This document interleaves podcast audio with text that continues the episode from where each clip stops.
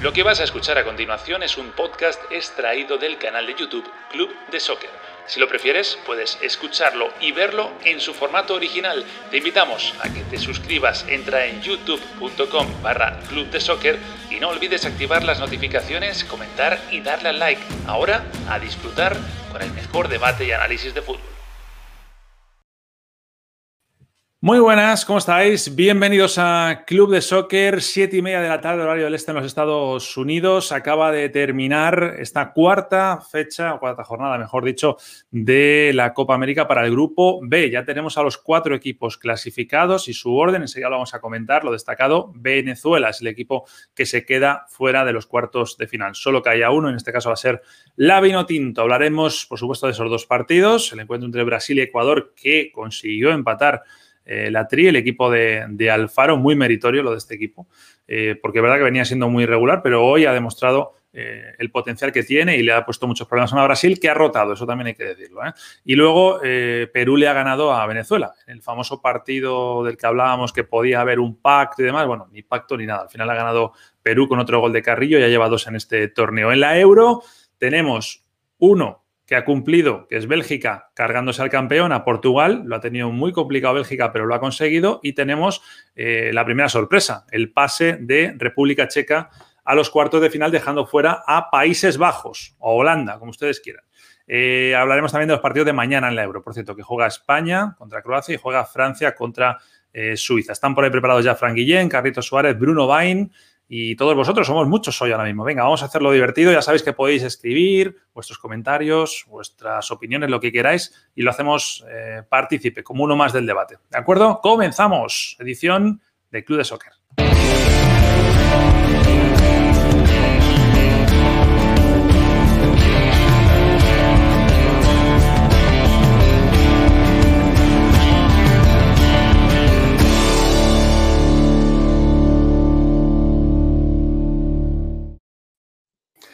Vamos ya, don Bruno Bain, Frank Guillén, Carlitos Suárez, ¿cómo estáis? Muy bien, gente, muy bien, placer estar en el club.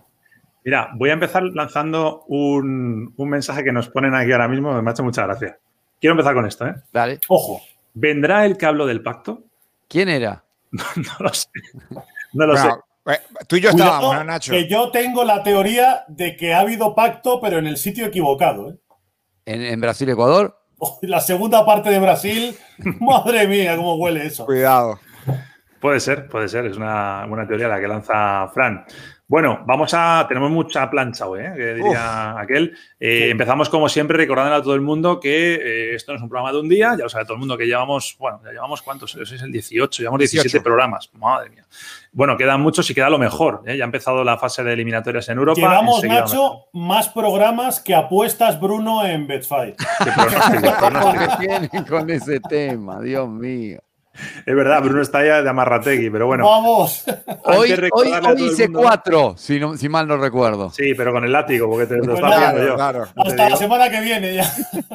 Bueno, siete y media como hoy, cuando no hay Copa América, o como hoy, que había Copa América, pero se ha jugado más temprano. Eh, diez y media cuando hay partidos de Copa América. Todos aquí lo vamos recordando a todo el mundo. Y ya sabéis que también estamos, aparte en YouTube, en la tele. Si estáis en Estados Unidos podéis ver por Bean Sports o si estáis en Latinoamérica o en Centroamérica a través de la señal de IBC. Y lo de siempre, ¿no? Estamos con BetSpy, con la red social eh, especializada en pronósticos deportivos y lo estamos pasando realmente bien porque eh, bueno, unos más que otros, ¿no? Pero estamos jugando este torneo con gran premio, que no vamos a llevar ninguno de nosotros, eso está claro, 250 dólares en material deportivo, más 5 cuentas premium de Betsfy. ¿Cómo se participa? Bueno, si estás viéndonos por YouTube, abajo en, la descripción tienes el link directo para ir al torneo, si no, a través de ese código QR también lo puedes conseguir. Eh, nada, llegas ahí, te haces una cuenta, es gratuita y a empezar a pronosticar que ya llevemos más de la mitad no quiere decir que no puedas ganarlo. ¿eh? Hay algún miembro del club de soccer que ya no gana ni para atrás, pero alguien que empiece de cero ahora mismo y le vaya pegando a los pronósticos puede llegar a ser primero, segundo, tercero, sin problema. Sí, sí, sí, porque digámosle a la gente que a pesar de ser sin plata, hay un factor de seguridad que viene a compensar el dinero. Entonces vos podés decir 10, le pongo 10, le pongo que es el máximo, y de esa forma, aunque hayas empezado a mitad de camino, si acertás, obviamente, tenés chance de llegar arriba. Y más allá de toda la broma que hacemos de nosotros, ninguno ha pisado siquiera el top 20, así que está abierto para ustedes el El otro día le dije a un amigo que no tenía idea con esto de pronóstico deportivo, entró un segundo y dijo, ah, está bueno y se enganchó, así que invito a que hagan lo mismo. Esos son los más peligrosos. ¿eh? no, yo no entiendo, yo no sé de fútbol y luego, cuidado. Sí, yo, tenemos uno de esos también en el grupo de, de, que ahora que lo dices, me estoy acordando de él.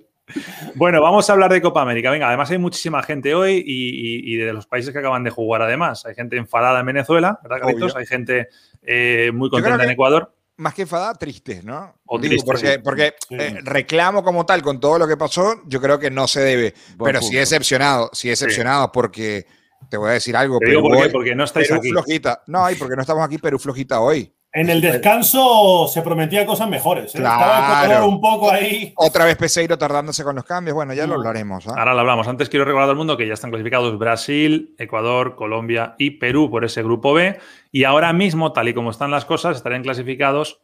Eh, bueno, están clasificados ya porque Bolivia está fuera, pero digo, en este orden, Argentina, Paraguay, Chile y Uruguay. Lo de Chile ahora mismo no sería cuarta, pero como no juega, lo normal es que mañana acabe siendo cuarta. Eso sería lo lo lógico, aunque ya no hablemos de pactos por si acaso, porque si no nos van a Mejor, ¿no? Mejor. Alguna cosa, sí, sí. Aunque me llamó la atención lo de Fran, ¿ah? La verdad, Que... Venga, vamos a hablar de, no, lo vi, no lo vi, no lo vi el, Brasil-Ecuador, pero, pero ahora me va a obligar a verlo más tarde seguramente. Yo sí lo he visto, ¿eh? Y os digo, bueno, no lo digo yo, lo sabe todo el mundo, ha rotado Brasil, no estaba Neymar, no estaba Casemiro, entre otros. Yo digo, cuando no está Neymar se nota, pero cuando no está Casemiro te castigan, ¿eh? Te castigan. Y luego, bueno, los goles, gol de Militao de cabeza, me parece un golazo, ¿eh? O sea, se eleva por encima de todo el mundo. Y la coloca muy bien. Y la pone muy bien. Y luego ha empatado Ángel Mena, con el, a los ocho minutos después del descanso.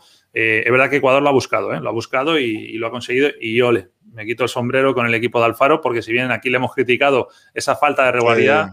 Eh, hoy ha demostrado que es un equipo a tener en cuenta, no sé para qué, pero por lo menos para pelear. Nacho, y además que, mira, eh, en programas anteriores dijimos que, había mucho temor en, Ecuador, que no había posibilidades para hoy, y mira que tienes que salir a jugar frente a Brasil. Y se atrevieron, porque mucha gente, incluso hablando del Brasil B, creértela y salir a jugar frente a, eh, esta selección significa que vas a dejar tu fondo probablemente descuidado y podrías verte goleado. Y no fue así. Fue atrevida, fue a buscar muchos méritos, es la gran ganadora por méritos propios. ¿ya? Lo de Ecuador, me quito el sombrero, yo soy de los que estaba convencido, pero convencido de que no había forma de ganarle a Brasil. Bueno, no le ganaron, pero consiguieron un empate que les vale, les vale suficiente para estar en la próxima ronda. Claro. Muy parecido el gol de Militao a los que suele meter Ramos, ¿eh? Lo digo para, los morbosos, igual Tony Cross ha encontrado socio para el año que viene. Sí, sí, sí, sí. Mirado desde el costado merengue puede ser una buena noticia. Ahora dudo que se repita con la frecuencia claro. que lo hacía Sergio Ramos. Se nos acaban de ir ahora mismo 50 aficionados del Barça que estaban viéndonos. Gracias, Fran. bueno, Fran, explícanos la teoría tuya de ese pacto Brasil-Ecuador. Yo, yo no estoy tan de acuerdo. O sea, tiene sentido lo que dices, pero. Sí, fue un segundo tiempo muy insípido, Nacho. ¿eh? Brasil en la primera parte ha salido netamente mejor. Y es verdad que, el descanso, Brasil del otro día contra Colombia que fueron a matar. Sin serlo. Eso es cierto. Al descanso yo estaba convencido y las caras que yo vi de los ecuatorianos es de es más posible que nos metan en segundo a que podamos empatar esto. Porque los jugadores B de Brasil son buenos jugadores y además yo siempre me aferro al tema de eh, precisamente el que no juega es el que hoy va a tener ganas de reivindicarse. El Gabigol de turno que a mí hoy me ha decepcionado pensaba que hoy iba a hacer un buen partido. Vinicius, al que Tite le da media hora, yo pensaba que iba a hacer un gran partido, que iba a pedir balones, que iba a intentar hacer cosas para lucir más, precisamente para que Tite se pensara dejarlo tan al fondo del banquillo. Y es que no ha sido una segunda parte eh, buena de, de, nadie. Es que no me sale un nombre bueno eh, en la segunda parte de Brasil. Y a mí eso me hace pensar que tal cual iban las cosas en Brasilia, que Venezuela no había manera ni con Soteldo en el campo de meter un gol, pues yo creo que ha habido ahí una especie de entente entre ambos, que encima luego cuando ha terminado el partido he visto a Alfado y a Tite hablando muy amistosamente y es lo que me ha faltado ya para terminar la sospecha. He localizado quién es el que la gente dice que, que habló del pacto, que es Quique. Y ahora que lo dices, es verdad que dijo que era clarísimo que eso iba a ser un empate. Eh, ojo, yo, yo, yo no lo tenía clarísimo, pero yo lo firmaba. O sea, con sangre. Yo estaba completamente de acuerdo. Y creo que no, no, lo, no lo entendió Venezuela. Por eso es que quizás estoy más decepcionado que, que, que molesto, ¿no? Porque evidentemente le ha costado mucho Peseiro, ha tenido muchos problemas. Pero lo cierto es que, bueno, pierde una, una muy bonita oportunidad y el mérito es de Ecuador. Porque, insisto, mira que empatar frente a esta Brasil, como bien dice Frank, la, Brasil B, lo que tiene Brasil eh, es muy importante y, y, también hay que darle mérito al Faro. Bastante golpeado por aquellos ecuatorianos que hoy a mí me están pegando por redes sociales, diciéndome cosas. Sí, diciéndome cosas incluso políticas que no, no debería meter, ¿no? Eh, no deberían entrar en este tipo de discusiones de fútbol. Eh, ¿Se acuerdan que ustedes mismos les pegaron al faro y le pedían la cabeza cuando el entrenador argentino los tiene en la clasificación al Mundial y ha logrado levantar un equipo que estaba completamente eliminado sin oportunidades? Así que para ustedes, también un saludo. bueno, pues nada, ¿alguien tiene alguna facturita más que enviar? Bruno, no, algo pendiente? Cosas que, me dicen son terribles. Es un domingo de paz para mí por ahora. Es un poco, Carlito, estás un poco, estás un poco en plan morata, luego lo podemos eh, explicar, ¿verdad, Fran? estás un poco. lo, que, lo, que, denuncian, lo que, lo que denuncian es muy triste, pero bueno, pasa, ¿no? No es todo el mundo. ¿eh? Sí, ahí mira, ya que tenemos la foto esta del banco, mm, Fran hablaba de la parsimonia y lo complicado por ahí que puede ser enfrentar a esos jugadores eh, que vienen con más ganas y que le quieren mostrar al técnico, yo también existo. Siempre está la posibilidad, como ocurrió, que te entre del banco un Casemiro, que de repente quieran darle algunos minutos, aunque no necesite ganar de cara al partido de cuartos de final. Así que eso hacía la empresa aún más complicada para Ecuador. Eh, ¿qué, lectura hacéis de, Ecuador? O sea, en el día de hoy eh, está claro que es un equipo que ha. Es que decir que ha resucitado me parece mucho, porque realmente ha sido un partido solo lo que le hemos visto así, pero, pero realmente se ha ganado el derecho a ponerle en las quinielas de. Sí, Nacho, porque además, este. Es cierto, ha resucitado porque los resultados no lo han acompañado, pero en juego Ecuador fue mucho más que Colombia y no mereció perder. Pierde con una jugada preparada de Colombia que le gana el partido. Es cierto que el partido frente a Venezuela eh, lo podría haber liquidado y no lo hizo. Mérito quizás allí de Venezuela que lo pudo remontar y, empatar. Hay algunas dudas, pero este equipo funciona bien y tiene jugadores yo muy lo digo sobre todo porque ahora mismo Vasco iría con Argentina.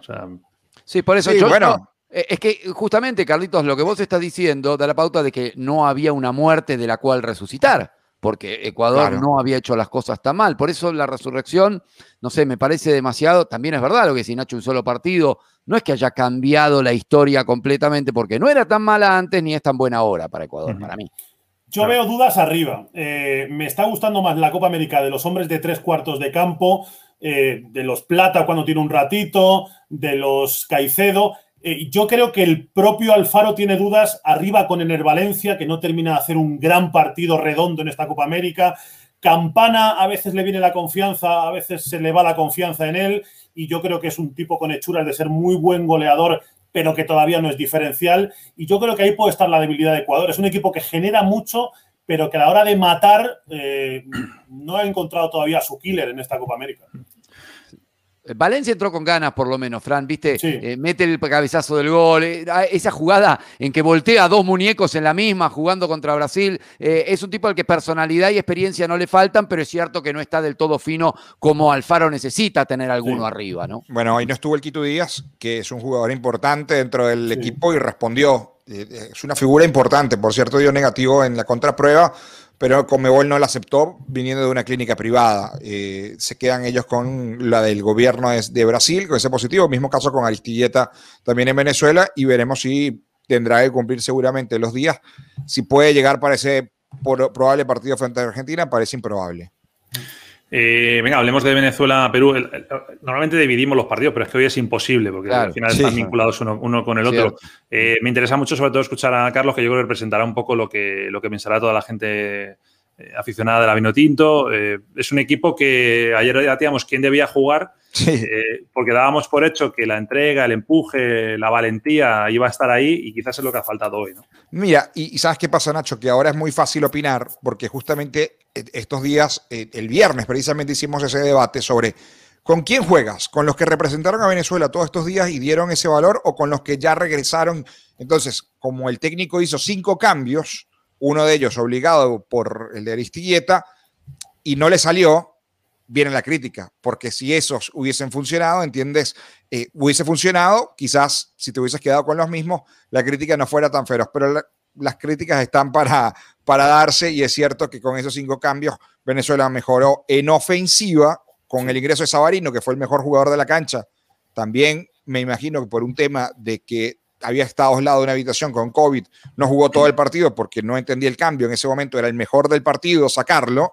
Eh, sino el tema de la defensa. Mi gran crítica es haber modificado una defensa que funcionó perfecto durante todo este tiempo. Alexander González no tenía necesidad de salir, había sido uno de los mejores de Venezuela como lateral derecho en, las primeras presentaciones. Yo creo que lo de Adrián Martínez como central era muy importante, de hecho se vio.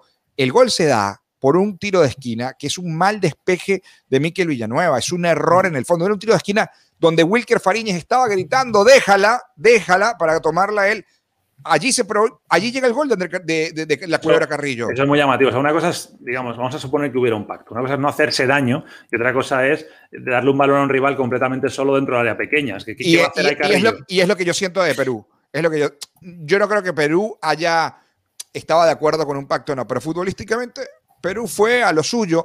No siento que haya ido a matar el partido, pero las facilidades que dio Venezuela en defensa, evidentemente estos muchachos querían evitar eh, probablemente enfrentar a Argentina. Yo quisiera evitar al, Pero yo creo que el partido, si en algún momento, en la segunda parte, te enteras cómo va el resultado y te conviene, los jugadores bajan un poco la velocidad. Me parece que Perú fue a especular un poco, no fue tanto a buscarlo, y me parece que Venezuela falló mucho en el fondo. Eh, no solamente arriba, otra vez los cambios tardíos en, en Venezuela. Y está claro que, el haber tocado esas cinco piezas, más allá de que el técnico es el que está en el entrenamiento, el que los conoce, el que sabe por qué tomar esas decisiones y sobre todo tocar la defensa, para mí allí es donde está el error de Venezuela, haber tocado la defensa que había funcionado también en este tiempo.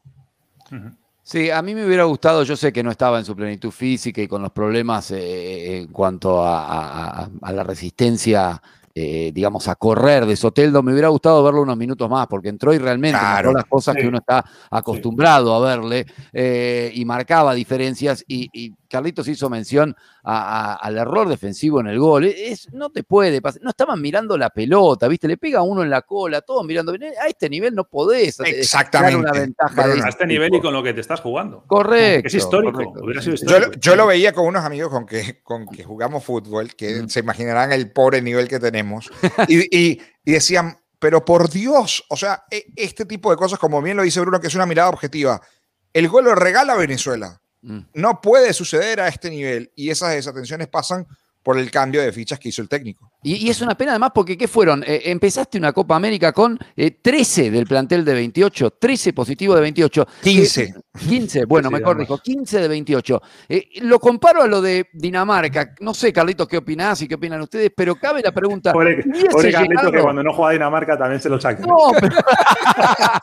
No, pero... digo, viste que en la Euro se habla mucho de que hubiera sido Dinamarca entre los mejores ocho si no hubiera estado el incidente de Eriksen. Bueno, Venezuela hubiera llegado con vida al último partido, quizás sin este plus que sacaron de no sé dónde, con 15 afuera de los 28. Coincido, coincido, Bruno, totalmente.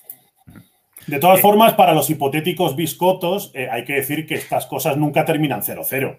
O sea, uno se empieza adelantando y es probable que con un hipotético 2 a 1 de Brasil, los últimos 10 minutos hubieran sido un Soteldo diciéndole al oído a Miguel Araujo, oye, chico, no nos hagamos daño, ¿no? Sí, sí, con algún remate afuera, con algún intento, claro, sí, sí, sí. suele, suele pasar.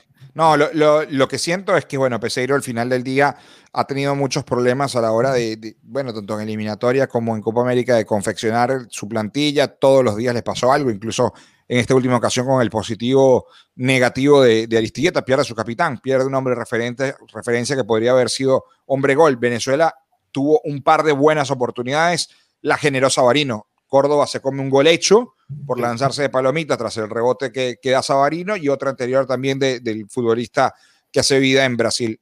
Coincido con lo de Bruno, Soteldo quizás tenía para entrar, venía de una lesión, es cierto, parado mucho tiempo, pero quizás yo lo que, lo que me desespera de Peseiro, al que creo que, no creo que sea una mala persona, creo que es un buen técnico, creo que le falta mucho por aprender, es eso, lo que se tarda en los cambios. El partido lo demandaba, es decir, Perú estaba estaba tranquila con el 1 a 0. Como bien dice Frank, estas cosas no se hablan, pero los jugadores lo entienden. Eh, los jugadores van a la suya. Perú, yo, claro, hoy quedan segundos y, lo firmaban, pero le daba igual si terminaba empatando el partido.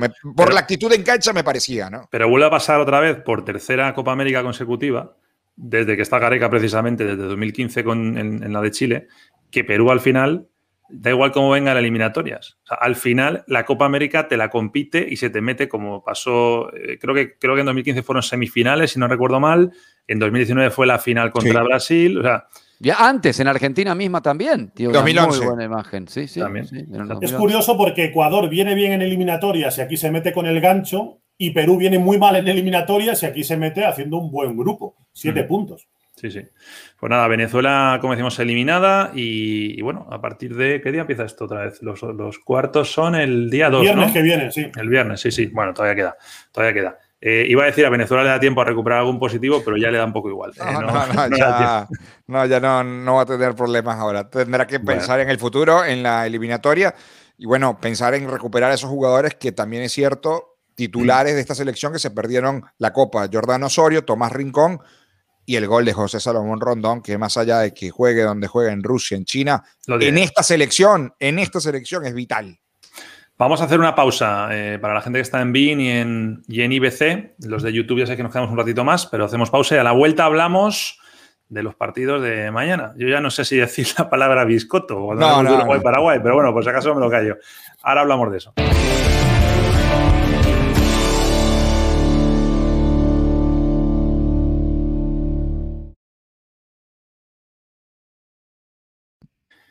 Hay que explicar ¿eh? lo de Biscotto, Nacho, para los de Sudamérica, porque yo lo saqué por contexto de ustedes. ¿eh? Ah, sí. Ah, yo pensaba que era más. Yo mismo, ¿eh? ¿Sabéis de qué viene lo de biscotto? No, y el origen encima tenemos la cultura para. Bizcocho en, claro, por eso, ¿cuál sería el origen de Pero el tema es que antiguamente, cuando se quería amañar una carrera de caballos, a los caballos les dabas eh, bizcochos para galletas eh, adulteradas. No. para que no corran. Y de ahí viene.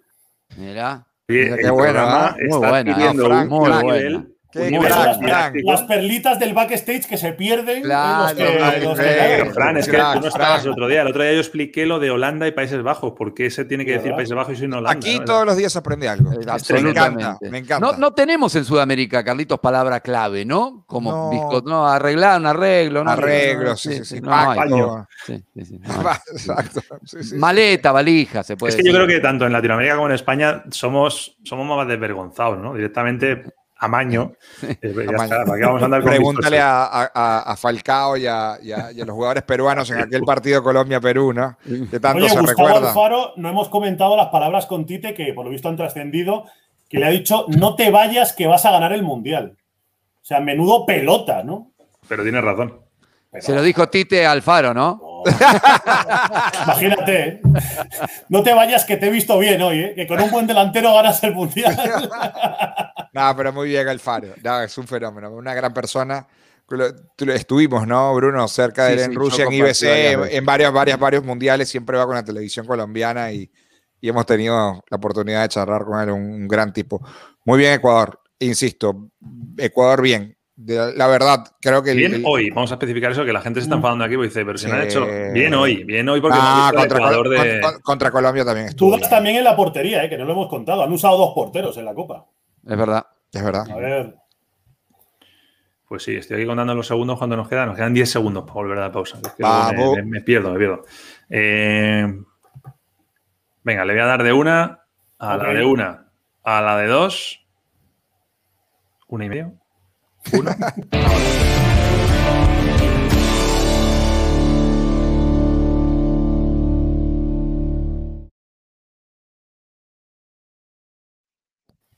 Venga, que estamos de vuelta y además somos muchos ahora mismo conectados. Voy a aprovechar, chicos, vamos a hablar del Uruguay-Paraguay enseguida, pero voy a aprovechar que somos muchos precisamente para eh, invitar a todo el mundo a participar ¿no? en el torneo que tenemos montado con Betsfy. Somos más de 700 ahora mismo conectados en vivo. Eh, gran premio ¿eh? para compraros material deportivo, pues con eso te puedes comprar mm, la mitad de las camisetas de la Copa América prácticamente.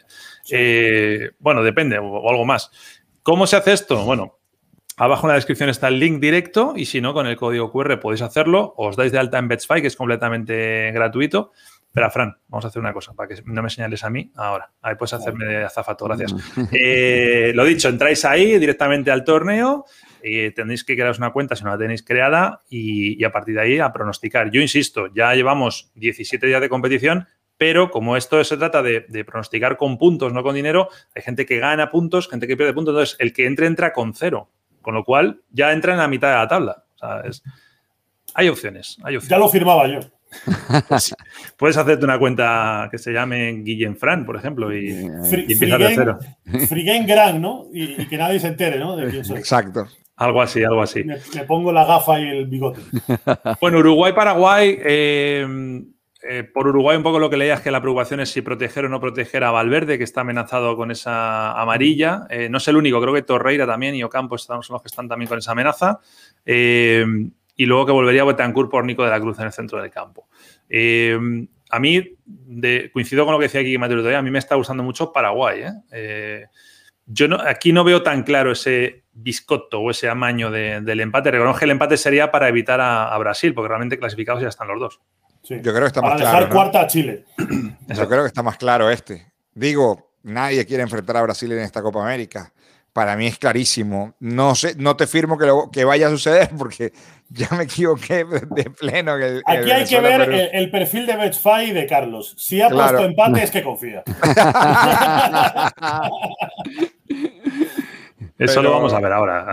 Nadie, nadie, quiere enfrentar a, la selección de, Brasil, eso está clarísimo. Más allá de que seas Uruguay, que eh, es el máximo ganador de esta competición, no viene en buen momento y yo creo que Uruguay quiere enfrentar a Brasil, pero no, no en esta instancia, sino más adelante. Ahora, ¿cómo es más adelante? ¿Hay alguna consecuencia negativa para alguno de los dos de empatar? ¿Se lo enfrentaría en semis? Eh, me olvidé cómo venía el dibujo en el caso de que empaten. ¿Alguno de los dos lleva esa, esa mala parte de que si pasa cuartos choca con Brasil? Ahora mismo es Argentina 7 puntos, Paraguay 6, Chile 5, Uruguay 4. Es decir, si empatan, Chile sería el que, el que iría con. Sí, eso sí, en cuartos. Y Uruguay iría en una hipotética semifinal.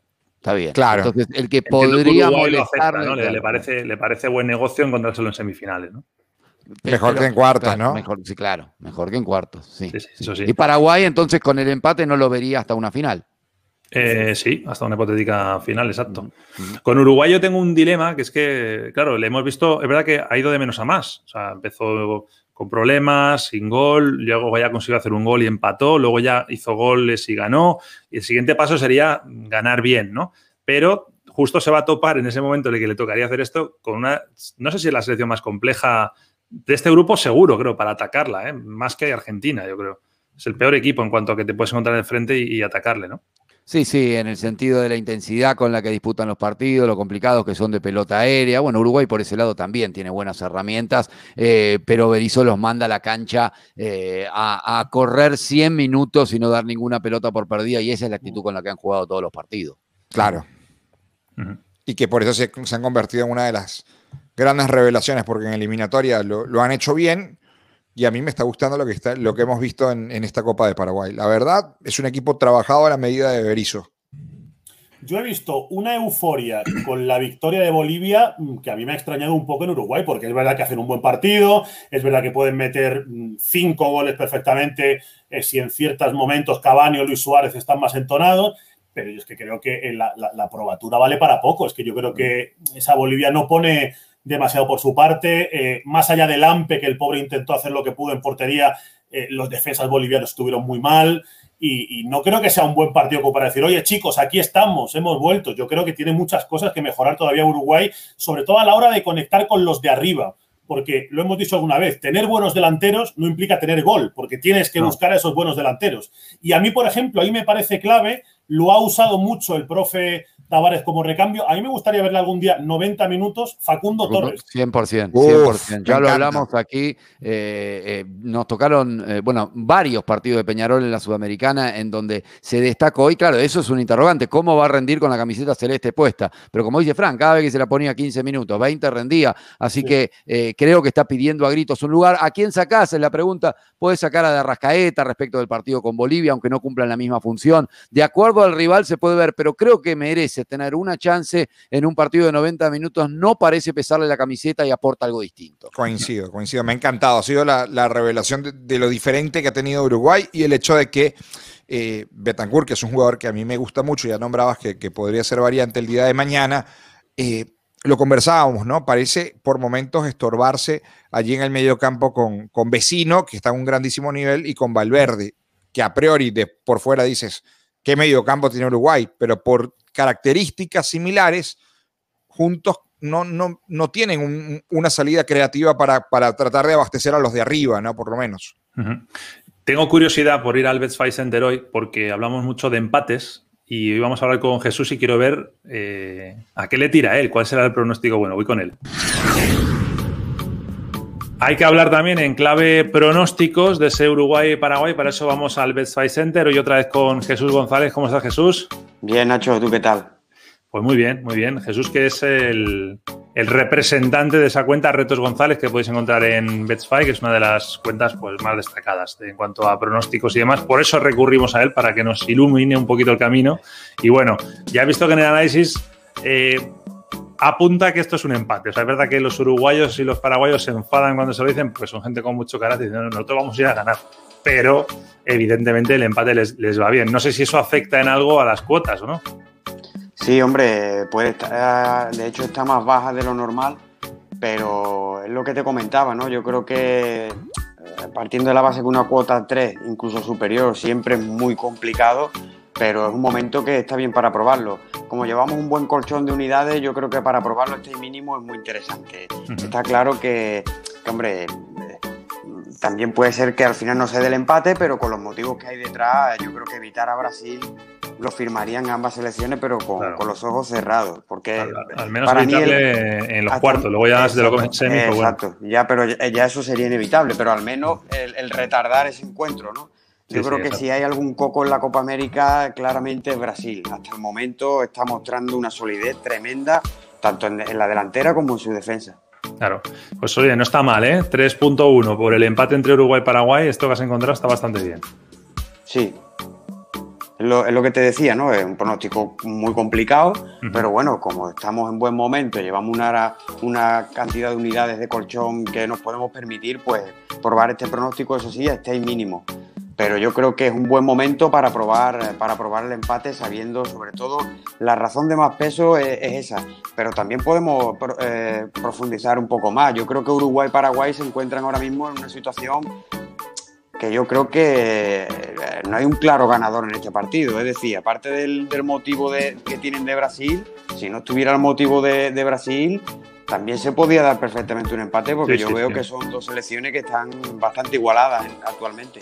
De hecho, te hablo de memoria, pero en el enfrentamiento de eliminatorias que fue hace poquito, si no recuerdo mal, fue un 0-0, lo cual eh, es, muy probable también que lo, que lo, veamos. Es verdad que yo creo que el equipo de Berizzo llega mejor que entonces, que Uruguay no es que llegue peor, pero sí con más dudas. Bueno, vamos a ver en qué, en qué queda. Eh, Jesús, no te muevas mucho y luego hablamos otra vez para la Euro, para el partidazo entre Francia y, y Suiza, ¿vale? Vale, perfecto, Nacho. Jesús es el que sabe, Jesús es el que sabe. Pero ahora, ahora, mirad quién viene. No, yo no sé. Vamos, Carlitos. No, me mataste. Vamos a hacer los dos, ¿eh? el de Bolivia-Argentina, aunque todavía no hemos hablado, lo vamos a hablar ahora también. Venga, a ver, ¿cuáles son tus pronósticos para mañana, Carlitos? Bueno, Lionel Scaloni anunció el equipo hoy con 10 cambios, salvo Lionel Messi, que quiere estar. Una decisión que ya hablaremos del partido, pero que yo cuestiono mucho, ¿no? Ojalá que no le pase nada al bueno de Leo jugando un partido intrascendente mañana y creo que por eso, por la diferencia y porque la banca argentina es muy buena, gana Argentina en el descanso. Creo que está bastante bien. La cuota de Milk creo que está bastante bien. El stake, medio medio, ¿no? Un poquito más inclinado que sí. y en el Uruguay Paraguay ha hecho lo mismo que Jesús. Y en el Uruguay Paraguay. Bueno, bueno, el steak es vergonzoso. Dos es lamentable. Es, lamentable. es una marrategui total, vamos. 0-0. De allí a jugar con 5 en el fondo. Brunito. Bueno, ahí tenemos en el descanso. Eh, eh, es la misma, ¿no? Carlitos habías puesto también Uruguay. No, eh, sí, no, él había pusiste empate, correcto. no era en Argentina el tuyo, era en Argentina. Está bien.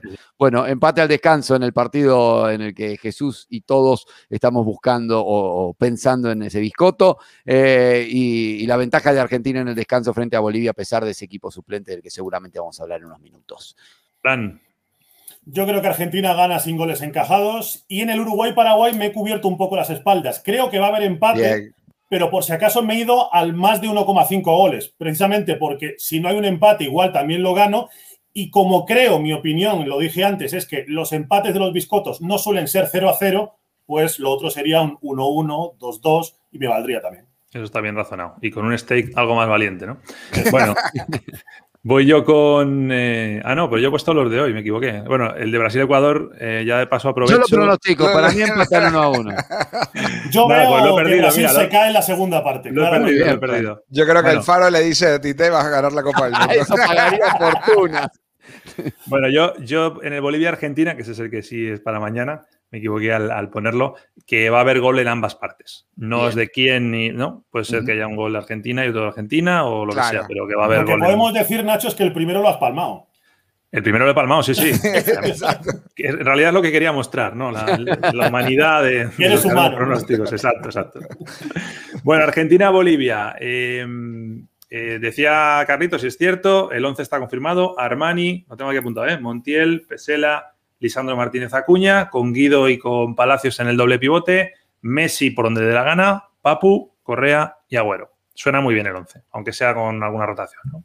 Alguna, te diría varias, alguna la puedes atribuir a la posibilidad de cargarte con una amarilla, porque recordemos que no se limpian y te perderías el partido de cuarto de final, eh, pero eh, está claro que viene pensando en dar descanso, Scaloni, eh, a los que va a poner en un partido de mata-mata, salvo Messi, ¿no? Que, como Carlitos decía, abre el interrogante si es necesario que juegue estos partidos, algo que nunca te preguntabas con Messi hace tres, cuatro años, pero de un tempito a esta parte me parece que por más que él tenga el deseo de jugar siempre, es, una cuestión a considerar. Sí, sí, es él, pero eh, él no puede ser el cocinero, el dueño, el que decida que se come, digamos, es difícil, pero de alguna manera hay que sentarse, hablar y hacerlo entender. Me parece una cosa de, de, Messi, por cierto, hoy es día 27. Sí. Es verdad que hay un acuerdo ya y tal, pero bueno, no es oficial.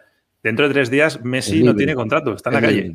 Ah, está listo, Nacho, está listo, está listo, está listo. Sí, sí, no, yo lo sé, pero, pero, está bien a nivel legal lo que plantea Nacho, porque no sé qué pasa en una Puede ir a cobrar el pago, por ejemplo, puede pedir una ayuda. No, no, no, pero una lesión, digamos. Ah, eh, eh, supongo que hay un seguro importante por parte de la AFA, pero eh, te cambia la cosa si tenés contrato con el Barça que si no tenés, en el caso de que te pase algo. Seguro, sí, sí. sí.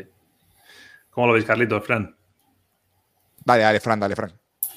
Bueno, yo creo que Argentina tiene mañana oportunidad de meter a caras menos habituales, un poco lo que decíamos antes de Brasil, que puedan reivindicarse, que puedan entrar en el partido, hacerlo bien, pues el Tucu Correa, por ejemplo, que lo que nos ha dado algún buen momento de fútbol, incluso meter un poco de morbo a la portería, si finalmente juega Armani, que fue el desplazado teóricamente por el coronavirus, eh, entró Emiliano, que a mí me parece mejor portero y yo creo que lo ha refrendado, tiene una seguridad eh, que yo hacía mucho tiempo que no veía en la portería de Argentina. Creo que Armani es, para proteger a Dibu Martínez, ¿no? mañana juega Armani, lo hace bien y otra vez empieza el debate. En fin, yo creo que eh, hay jugadores mañana en Argentina que pueden poner un poquito de picante, incluso el que estamos viendo en pantalla, Ángel Correa, que ha, que ha, contado poquísimo y que viene de un temporadón y que seguro que mañana conociéndole lo que juegue se va a comer el césped.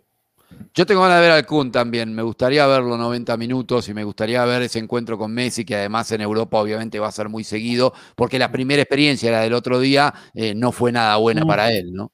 Sí, desde luego. Sí, a, mí, el, rápido, a mí, yo que más o menos hablaba sobre el, tema de que yo no estaba muy de acuerdo de que, tuviera que jugar Messi eh, en el partido de mañana. Me parece arriesgado por, bueno, por, por, todo lo que significa, ¿no? por todo lo que arrastra para una Argentina que yo creo que quiere trascender y ganar cosas importantes. No veo necesario, pero bueno, va a ser interesante ver a algunos de los jugadores. Vamos a volver a ver el Papo Gómez, que es un jugador que durante todo este tiempo en, en, la selección argentina no jugaba ni un minuto, pero porque además Scaloni estaba empeñado a no ponerlo a jugar eh, con Messi, sino por Messi. Entonces, ya lo vimos el otro día y nos gustó bastante. Fue figura y terminó anotando. Bueno, ahora en un partido quizás más distendido va a ser interesante ver esa dupla y también tengo ganas de ver el Kun porque se habla mucho del Kun streamer, del Kun que pasó una temporada llena de lesiones, pero también es cierto que el día del homenaje, el día final que entró, llegó y hizo goles. Entonces, que tenga continuidad y que pueda jugar un partido completo con su selección, creo que puede ser interesante porque no se ve bien hasta ahora. Además, Carlos, la defensa de aquel día del Everton igual tiene la misma intensidad que mañana de Bolivia. Así que van a tener ahí momentos similares. Sí, eh, eh, me hace acordar un poco, Fran, a lo que decías de la posibilidad que Armani se muestre, la tiene bien complicada. bueno, bueno, bueno, bueno, Un tiro de Marcelo Martín desde el centro del campo, ¿no? Que pueda parar. Os, os iba a hablar por eso, precisamente, antes de ir a la pausa, muy rápido, una frase de cada uno sobre, bueno, Bolivia. ¿Qué partido para Bolivia? O sea, está eliminado contra un rival ante que es muy difícil probar, eh, Farías, probar, farías probar. Eh, lo que le queda y ver qué, cuál va a ser el, proceso para tratar de recuperar una selección que ya hace años que no compite, más allá de la, lo, hablábamos ayer, eh, antier decíamos lo preparado que es César Farías, el trabajo que intenta, pero es que ni que llegue Guardiola aquí, la situación del fútbol boliviano es realmente lamentable siguen apoyados solamente en este Guardiola en, La Paz, eh, con el césped ya tendría, tendría problemas. Eh. Eh, de todas formas, creo que van a ser dos eliminados muy distintos. Fíjate con qué cara se va a Venezuela. no sé, queda el partido de mañana con Argentina para Bolivia, pero de todas formas tiene que haber mucha más preocupación por el lado boliviano.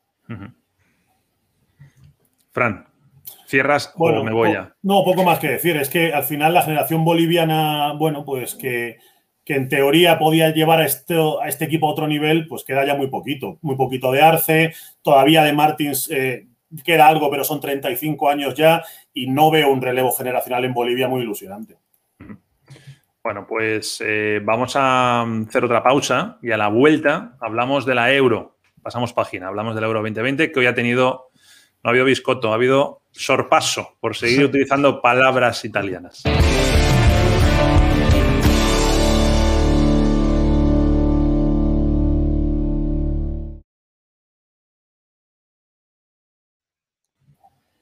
Bueno, ¿sabe lo que es un sorpaso, Bruno?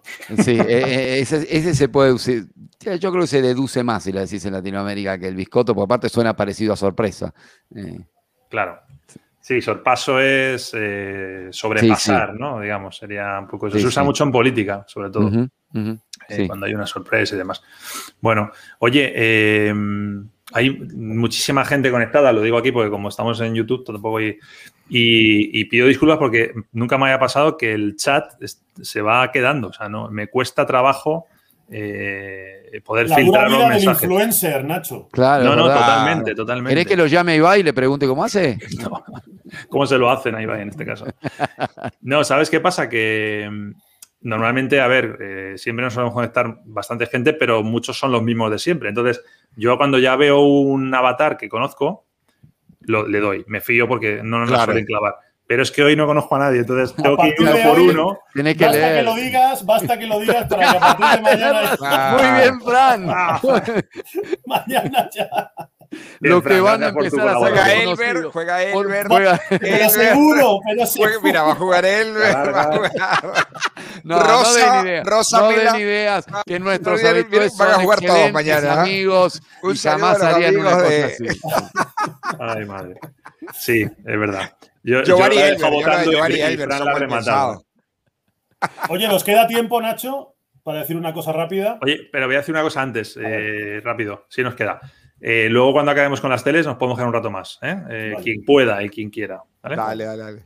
Dime, dime, Fran, tienes 30 segundos. No, no, no. Un, saludo a mi amigo Camilo, que me regaló esta camiseta. fan de Juventude, equipo recién ascendido, que hoy le ha ganado a Flamengo. Así que por eso he quitado a Jorge Campos y he puesto aquí a mis amigos del Juventude. Al abrazo, abrazo, Camilo, muy bien, Juventude. Que es de Porto Alegre, ¿no? Nos has dado una clase antes también con ese tema. Correcto. Sí, sí. Pues es difícil, lo tiene difícil para trascender en esa ciudad, ¿eh? Oye, pero le han ganado a Flamengo. Hoy portada en todos los periódicos en Brasil. Extrañaron a Yo creo que lo de la canariña no va a estar en ningún lado, eso seguramente. Eh, venga, volvemos. En un cintillo. Volvemos.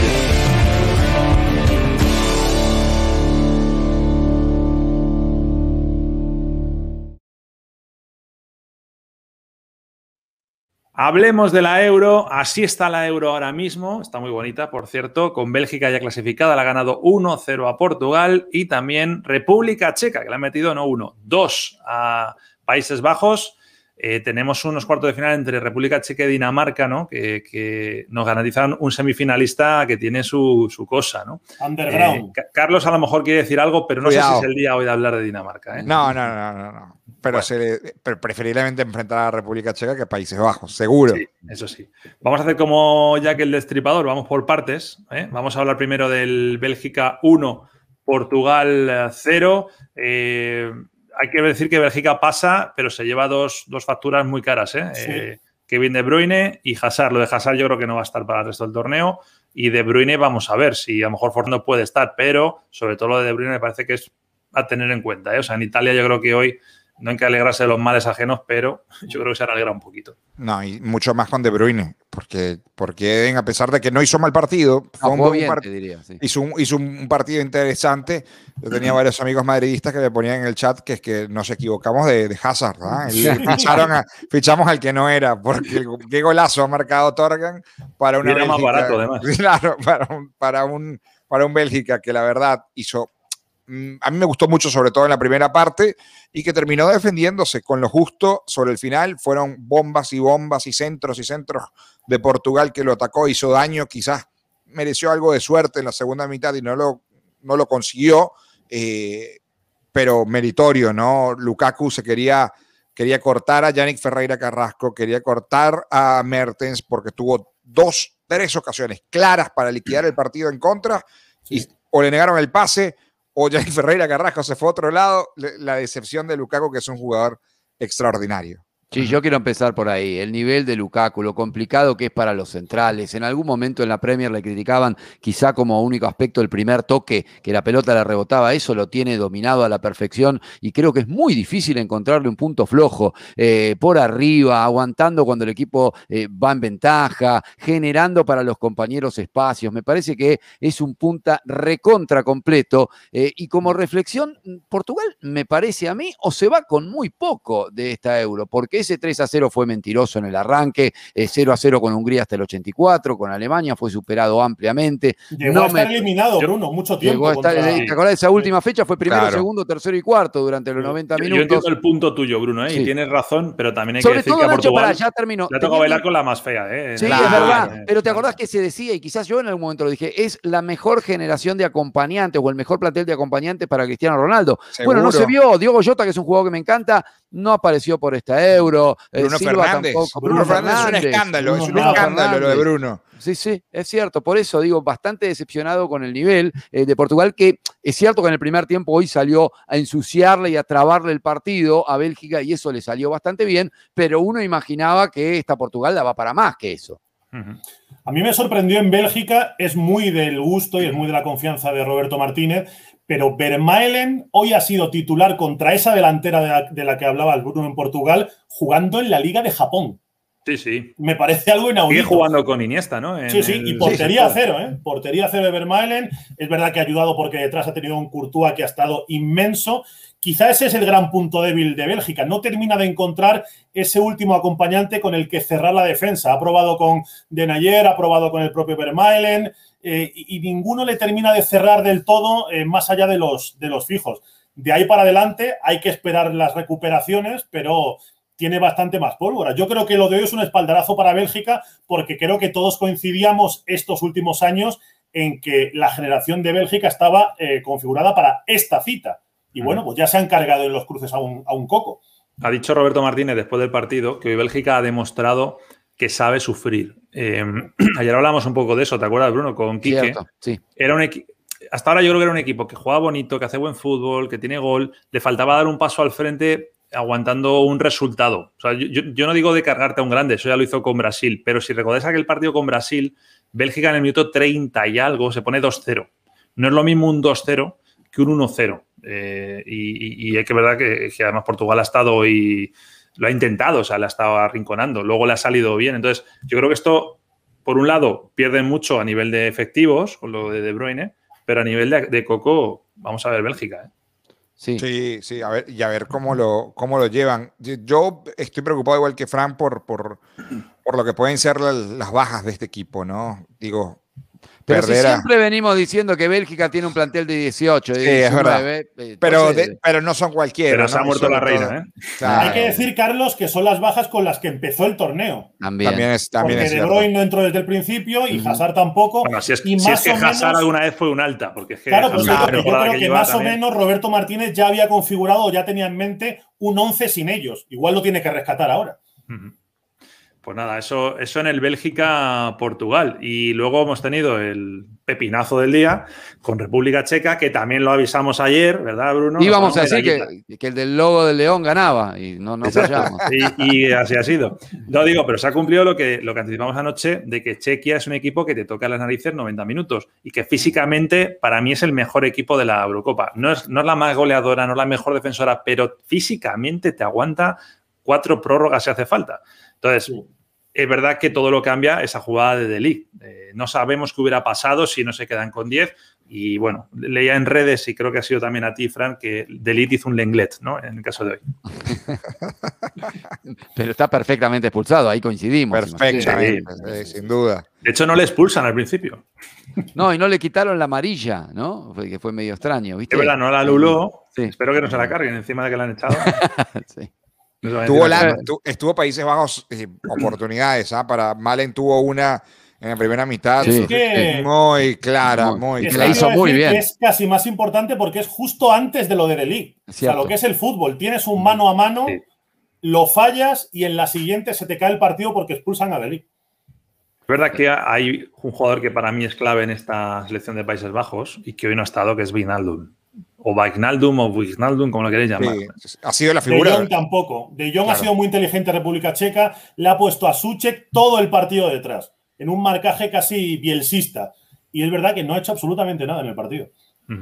Sí, tácticamente me parece un gran acierto eso, ¿no? Anular esos dos tipos con los que Holanda genera tanto. Eh, y, cuando hablamos de República Checa no hay que olvidarse del arquero, ¿eh? que me parece muy sólido. Hablábamos de esa jugada de. Sin equipo, ¿eh, Bruno? No va a seguir en el Sevilla. Sin, equipos, no está Así que su representante se está frotando. Es verdad, es verdad. Claro. Eh, se suma la lista de grandes que lo podemos hacer sobre los últimos programas, quiénes son los que más se cotizaron, eh, que Dinamarca con Carlitos decíamos de un par, Mael el lateral izquierdo. Oh, cómo está eh, Atalanta, ¿no? Y, y, Damsgaard tiene otro que va, está sumando el representante. un día que haya menos partidos hacemos un 11 de gente libre, ¿no? un este bueno. Oye, antes de ir a la pausa, simplemente destacarlo de destacar, o al revés, destacar en negativo lo de Holanda. O sea, el prestigio de Holanda está por los suelos. Y no lo digo porque no se puede decir Holanda ya, sino es que lleva tres grandes torneos que no están entre los ocho mejores, algo que era habitual, ¿no? Y los últimos dos no estuvo siquiera. me da pena, me da pena porque yo creo que el trabajo de Ronald Koeman era muy bueno. Sí. Era muy, muy bueno dentro de la Finalista de la Finalista de UEFA Nations League, exactamente. Y ha llegado de ver que ha Qué carrerita, Carlos, ¿eh? El peor técnico de la Premier fracasó en el Inter y eso que en Holanda no lo hizo mal cuando arrancó en el Ajax. En el Ajax hizo cosas importantes y llegó aquí y destruyó la Mercedes-Benz que le dejó el Tata Martino en Atlanta. Nunca mejor usada la expresión. Exactamente. y lo dejó, lo, desbarató y Atlanta United, que construyeron un gran equipo en dos años, lo dejó último de la MLS. Eh, a mí me parece que eh, Tencate, que era otro de los, de los probables técnicos de los Países Bajos, le hubiese venido mejor. Para mí, De Boer no va. ¿ah? No, creo que la eliminación hoy haya sido culpa de él, mérito de la República Checa y esa jugada de Elite que evidentemente cambia el partido, pero de lo que era, estoy apuntando a lo que tú dices, Nacho. Parecía que Países Bajos con Kuman otra vez trascendía y volvió a las andadas. Volvió a las la mala suerte también de no contar con Van Dyke que era un hombre de los que te marcan un equipo. Sí, eso está claro. una seguridad atrás, una seguridad tremenda. Bueno, vamos a hacer otra pausa y a la vuelta hablamos de, las previas de mañana, pero tenemos poco tiempo, así que lo vamos a hacer en clave pronósticos, que eso es más divertido todavía. Venga, ahora venimos.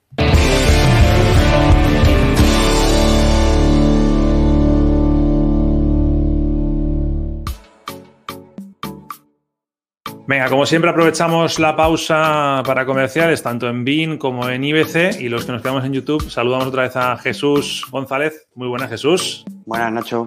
De Retos González, así le podéis encontrar en Betspy, una de las cuentas que hay que seguir y que hay que tener en cuenta todos sus pronósticos. Ya nos has hablado antes de Copa América, hablamos ahora de la Euro y hablamos del partido del gran favorito, ¿no? De, de Francia que es verdad que ya con algún lesionado, pero a priori contra Suiza no debería tener mucho problema, ¿no? Sí, exacto.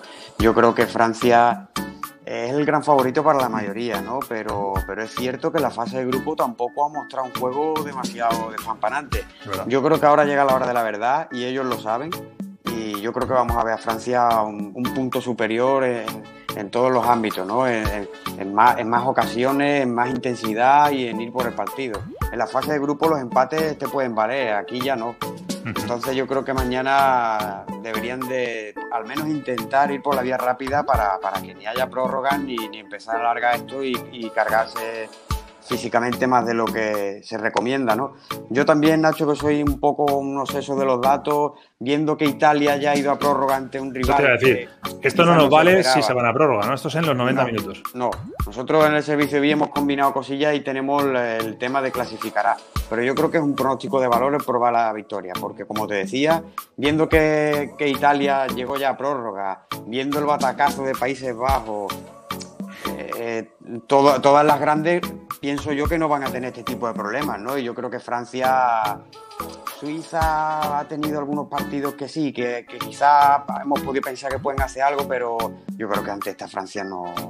Yo creo que para los suizos ya es un gran premio haber llegado a octavo. Estamos todos de acuerdo. Que, lo lógico mañana es que Francia no, no necesite de una prórroga para, para avanzar a cuarto. Exacto. Pues ahí queda anotado el consejo, como siempre, muy bueno. Y Jesús, te mando un abrazo, ¿vale? Hablamos otro día. Igualmente, Nacho, otro para ti. Saludos.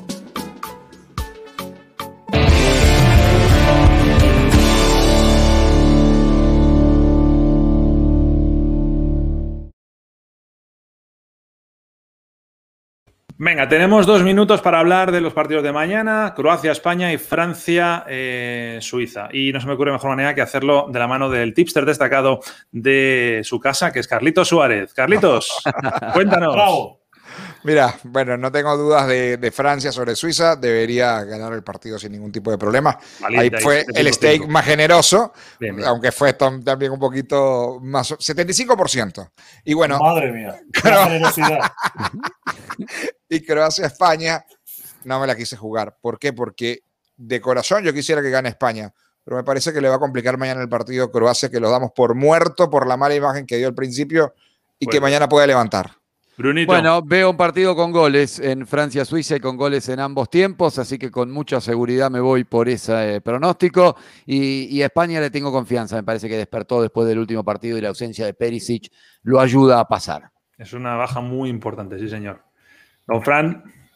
Yo he confiado en Francia, pero Stake 10, eh, eso es confianza, Carlos. Claro, esa es, la razón, esa es la razón por la que luego estoy abajo, porque mis subidas son grandes, pero mis bajadas también. Soy un hombre de, grandes dispendios.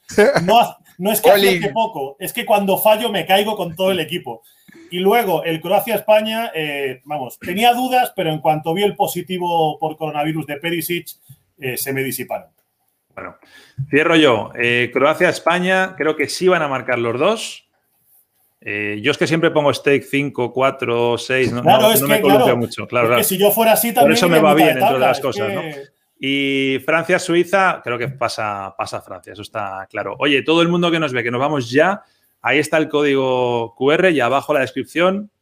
A, apuntaros al, torneo, que lo estamos hablando muy bien. Y solo digo una cosa, ¿eh? Hay after hours hoy. Hasta mañana a los de las teles. Chao.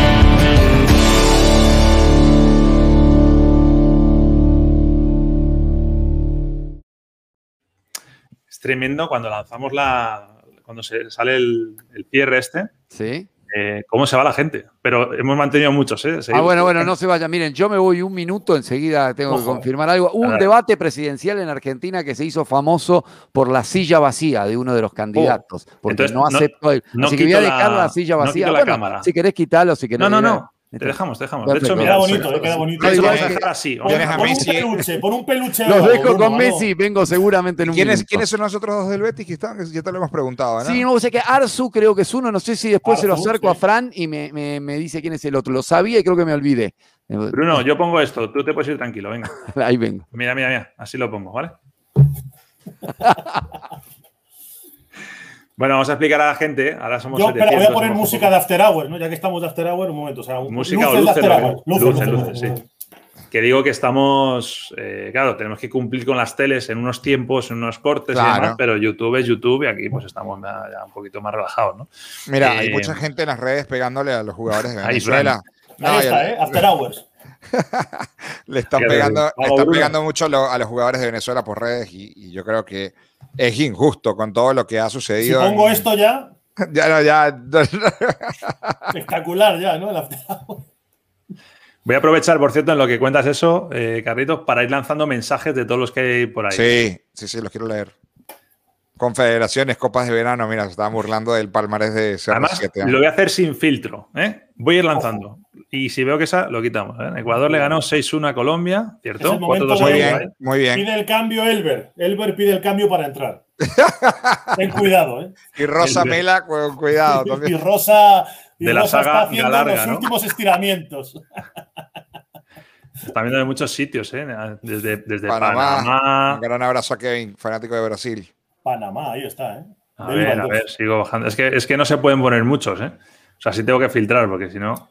Yo creo que el otro es Juanito, ¿no? El que está detrás. Estoy viendo lo de Bruno. es el que está de a, Bruno que si no, no salimos nosotros. Espera. Yo creo que es Juanito, el que fue internacional con España. Bueno, espera, espera, espera, Juanito fue, sí, internacional. Fue la Euro de, dos, de 2000, yo creo. Sí, sí. Mira, el ruso este ya te la. Así que fuera. La Eurocopa es un mundial sin Brasil. Además, Elo, esa en Latinoamérica. Sí, sí. Ya lo dijo que ayer una grande se le iba a pegar y así fue. Lo hice por Países Bajos, ¿no? Claro. También dijo el pacto, ¿no? Acordémonos. Exacto, exacto. ¿Tienes alguna cuenta pendiente con, con, con Quique? ¿Quieres decir algo? Digo, porque luego se lo mandamos. No, no te si, si la ve o no la ve. Yo me encargo de que le llegue. Se va a plantar Dinamarca en semis. Es más, estoy por decirle a Quique que si se quiere Carlos va a poder entrar con el pecho muy fuera en el grupo. ¿eh? Mi Dinamarca de toda la vida. Nada, fue, fue, una suerte también, ¿no? Es una es verdad que Quique dijo que Portugal se la ha pegado y se la ha pegado, ¿eh? Sí, también. La, cal y la arena. Pero, pero es muy relativo, o sea, no se la ha pegado. Bueno, le toca jugar. Es lo que decía antes Bruno, no ha hecho ningún jugar contra Alemania, contra Francia y contra Bélgica. Ya. Para mí no se la pega, o sea, entiendo el punto. Ah, está ya Bruno ahí. Eh, voy a quitar ya lo de esperando a Bruno. Hace 15 minutos que me Sí, no, que, es que voy a traer el a ver para Fran. Juanito, me ha parecido Juanito. Ah, puede ser Juanito. El que está de cara es Juanito. El que, mejor se ve, el que está de frente, ¿Juanito? Ah, bien, bien, bien, sí, está bien, me lo había olvidado. Bueno, ¿de qué venía la cosa? veo que había una chanza con Quique ahí.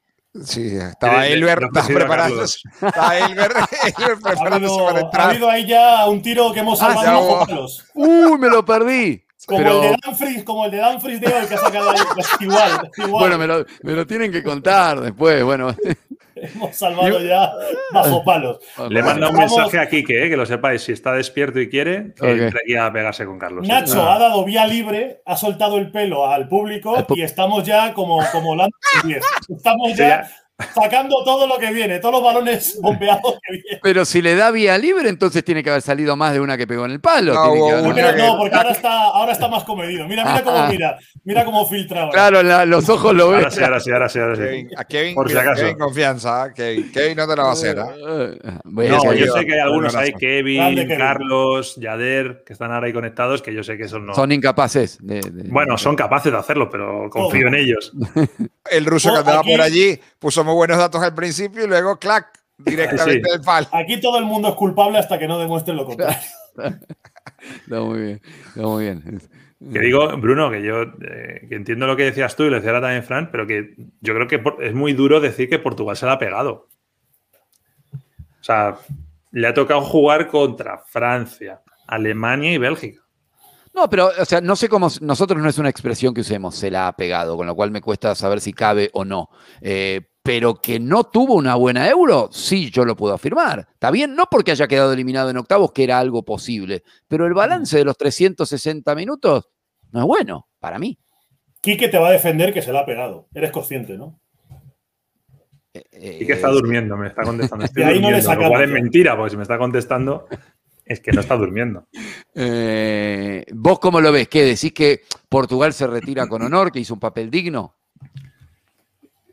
Tendría que pensar bien cómo sería la, expresión, pero quiero decir que cuando. Ha defraudado, ¿no? No, porque defraudado ha sido si, si, contra Hungría no gana, ¿no? aunque da igual los minutos. no, no, no, contra Hungría podés decir que cumple, claro que sí, ganó 3 a 0 y más allá de que a mí no me haya gustado cómo jugó. Para mí ha competido los, los tres grandes partidos que tenía, es verdad que, luego pues el importante que es el de Bélgica pues no lo ha sacado. Pero, ¿Qué quiere decir contra Alemania no competir? Si Paraguay compitió, ¿qué sería no competir? ¿10-0? No, hombre, pero tener opciones de partido. Al final Portugal contra Alemania no es que tuviera opción de ganar, pero la segunda parte fue al ataque, le, obligó a, le exigió a Alemania, ¿no?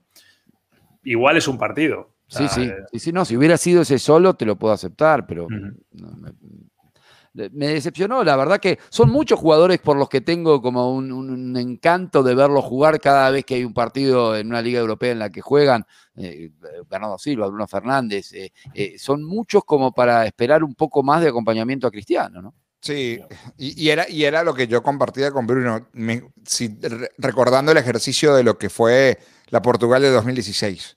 Ricardo Cuaresma en sus, en su, ya ido, Elder, eh, eh, eh, Eder, hizo el gol y desapareció del planeta. Sí, sí, sí, lo que era esa selección de Portugal a lo que tiene hoy Bernardo Silva, Joao Félix, Bruno Fernández, Guerreiro, que yo creo que no tuvo una copa afortunada, lo mismo que Rubén Díaz.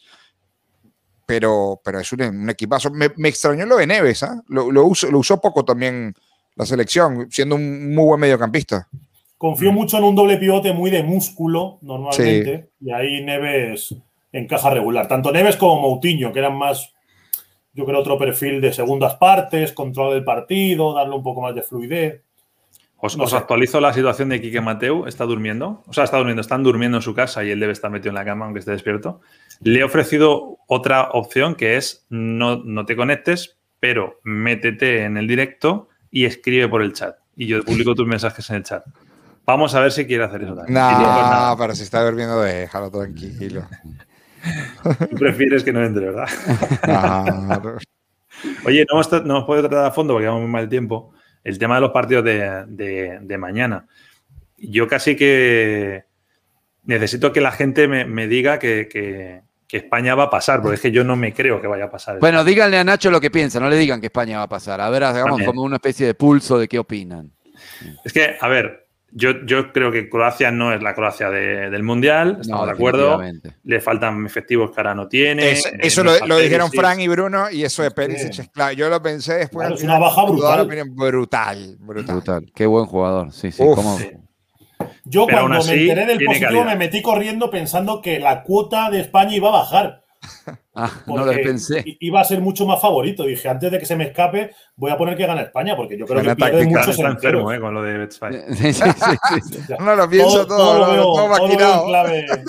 Fíjate lo poco, que, lo poco que me luce luego, ¿eh? todo, está. Esta parafernalia.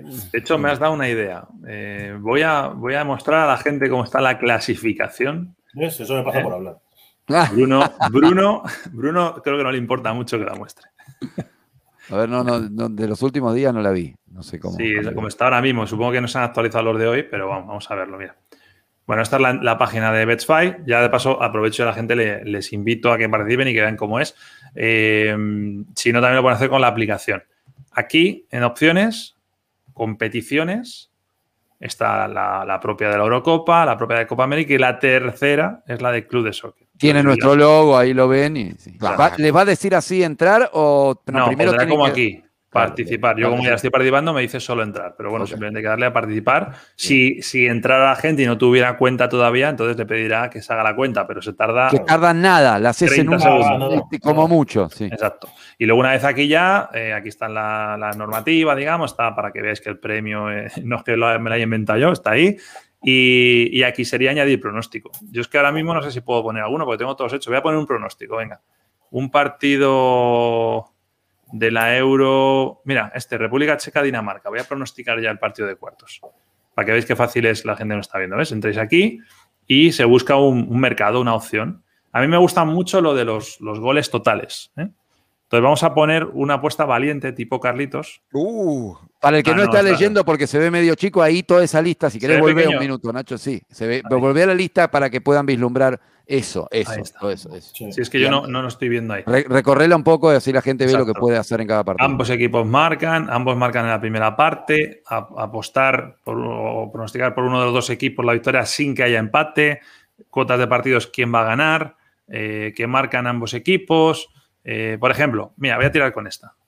No, es que no, hay que decir que están limitadas a 1.25 y 3 para que la gente no se dispare, ¿no? Para que Frank Guillén no abuse de nosotros. Entonces, y con un stake de 10, imagínate. Exacto. Pero, por ejemplo, vamos a ver una que pueda ser interesante. Por ejemplo, que haya más de dos, eh, menos de, un gol, un gol o menos, eh, o que haya más de eh, dos goles o más. Yo voy a decir que va a haber dos goles o más. Lo pongo ahí. Y aquí es donde te preguntan el stake, que es básicamente es los puntos que te vas a jugar. Yo creo que hay compañeros de club de soccer que no saben que esa barra del 1 se desplaza. Puede llegar incluso al 10. Ah, mira, es verdad. Claro, claro. O sea, no es cuestión de directamente ya darle a siguiente, sino no, no, no, la tecnología, claro. claro lo, voy a, lo voy a poner en la mitad. Esto es, para los que, hablando en serio, lo que viene a reemplazar al dinero, ¿no? El nivel de seguridad es cuánto uno le pone a ese pronóstico. Exacto. Y cuando te haces pronósticos fuera de este torneo nuestro en BetSpy, digamos que el stake sería la confianza que tú le das a ese pronóstico. Aquí la confianza se paga con puntos. Entonces, eh, si tienes mucha confianza, pues le pones 10. Yo le voy a poner 5. Creo que está bien, ¿eh? Para, es, es bastante arriesgada. Y una vez aquí ya, pues sería, si quieres comentar algo, yo voy a poner aquí pronóstico en directo mientras hacemos club de soccer. A que quede ahí, porque por eso es una red social, porque puedes publicar tus sentimientos, aunque alguno mejor que no lo publique, porque a lo mejor está muy hundido. Y este paso final es importante porque a la altura que quedaba el pronóstico, uno que me pasó puede no verlo y creer que ya está hecho, pero si no lo publica. Yo voy aquí a pronósticos llaves y ahí están los míos y aquí está el que acabo de hacer, ya está ahí. Perfecto. Perfecto. ¿Queréis ver el ranking? Veamos. Venga. A ver. Ahora mismo están así las cosas. Que no he contestado. Sí, es que como no os veo, imaginé que habías hecho así. Eh, de ahí el silencio. Bueno, el, líder ahora mismo es Pro Wilan, está My Own Business también, Pingüino Pepe que está ahí arriba, Borja. My, Own Business es venezolano 100% porque había un caballo en Venezuela que ¿Ah, ganaba todos los ah, clásicos. muy bueno. Se llamaba My Own Business. Y la, camiseta que sale en el avatar es la de la Vinotinto. La ah, claro. Pero el caballo ganaba todos los clásicos, ¿ah? Eh, yo creo que pregunta carrera de caballo en Venezuela, el único caballo que ganaba era My Own Business. Se habéis dado cuenta cómo Carlitos desvía el tema, ¿eh? para que no le Un representante. nunca le dieron biscotos adulterados. es verdad. Exacto. Es verdad. voy a hacer zoom para que se localice mejor a, la gente. A ver, voy bajando, ¿vale?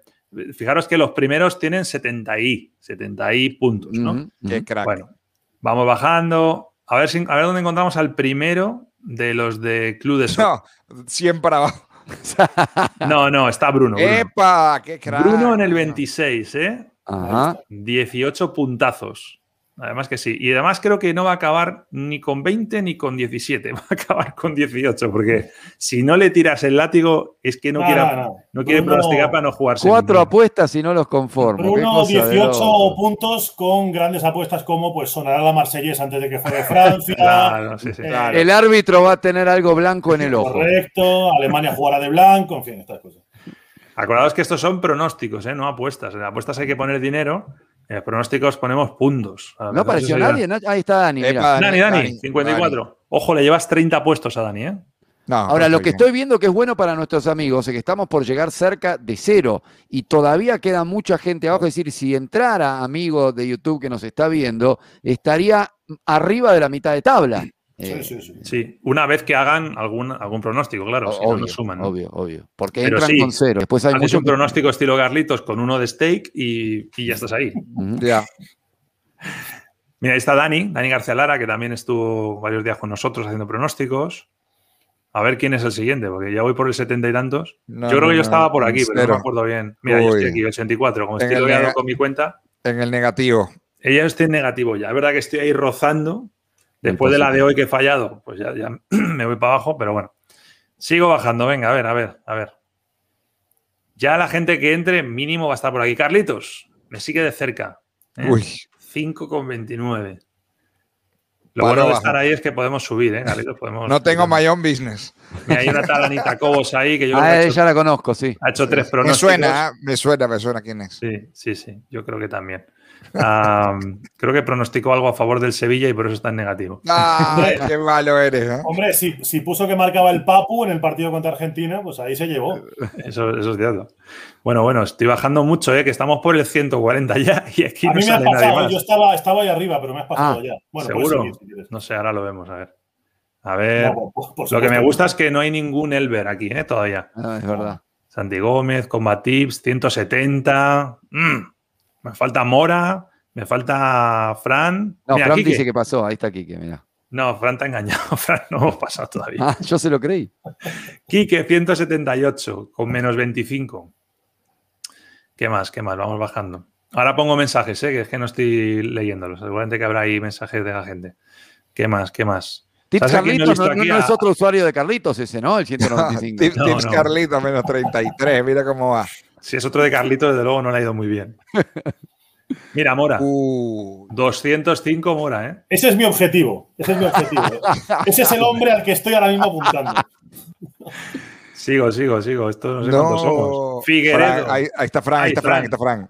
Oye, pues hay un duelo ahí Figueredo Fran interesante, ¿eh? Bueno, un duelo que voy 20 arriba de él casi, pero bueno. es verdad.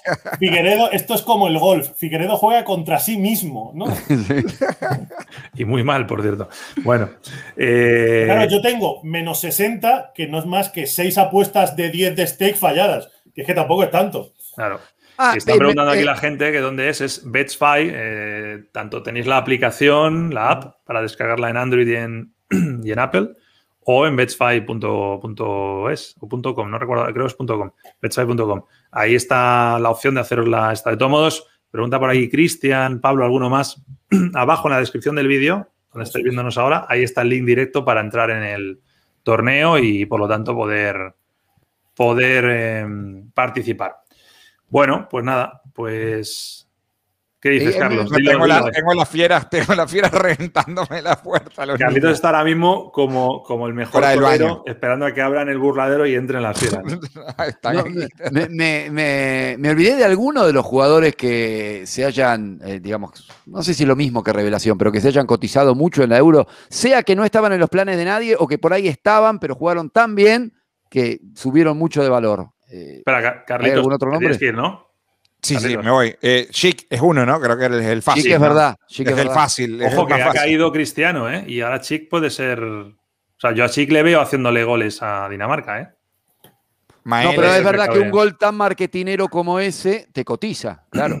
Sí. Y marcó tres en ese momento. Hizo tres. Hizo tres, así que creo que es uno de los de cotización. Bueno, Spinazzola y Locatelli, los favoritos. No estuve ayer, eh, Nacho, me acordé mucho de ti me parece que Mancini. no estuvo ayer, Nacho. Digo, uf. No, pues no, no, estuvo, no estuve ayer y me acordé mucho de ti porque cuando hablamos de quiénes eran los jugadores más importantes de, los equipos, Locatelli. Me parece que allí fue donde se complicó Italia. No porque Berratti no lo mereciera o no hiciera mal partido, pero, el, equipo funcionaba, funcionaba con Locatelli pusiste Berratti, se te complicó el partido, metiste Locatelli. Puso un resuelve el partido. Eh, falló porque empató de ganar Italia. estas cosas que pasan. Exactamente. No, no puso 7,5, un poquito más, más tranquilo. Chao, chicos. Que te bien. Chao, Carlitos. Chao, Carlos. Eh, es, el, es la euro de mm, es la euro de los laterales, ¿eh?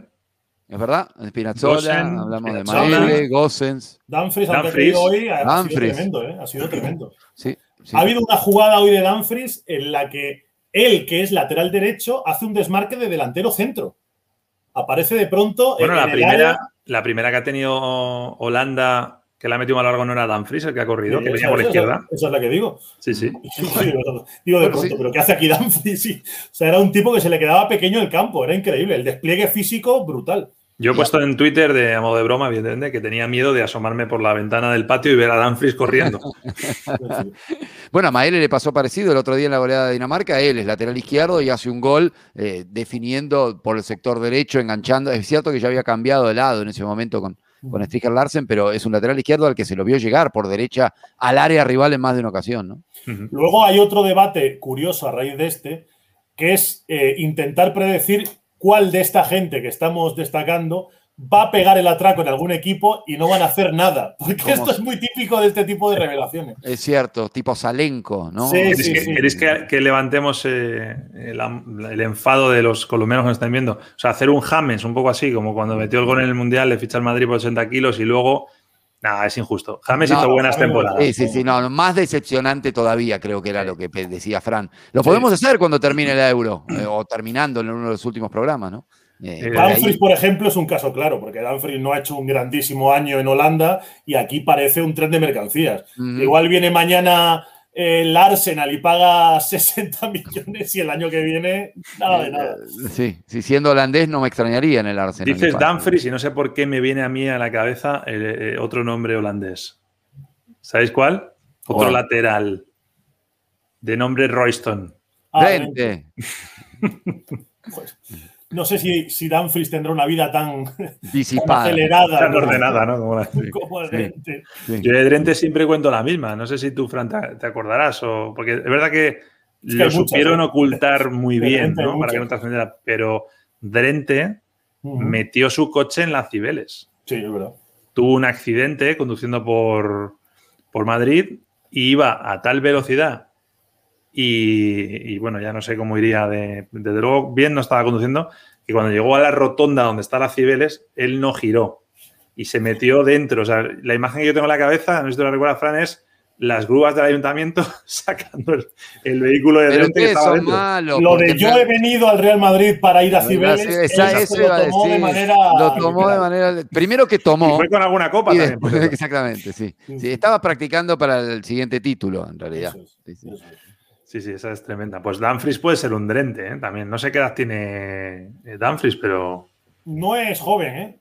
no. No es joven porque creo que conté en algún club de soccer la historia de que él debuta con la selección de Aruba cuando es joven. Ah, era este. Es cierto, yo no sabía que era Danfries, sí. sí.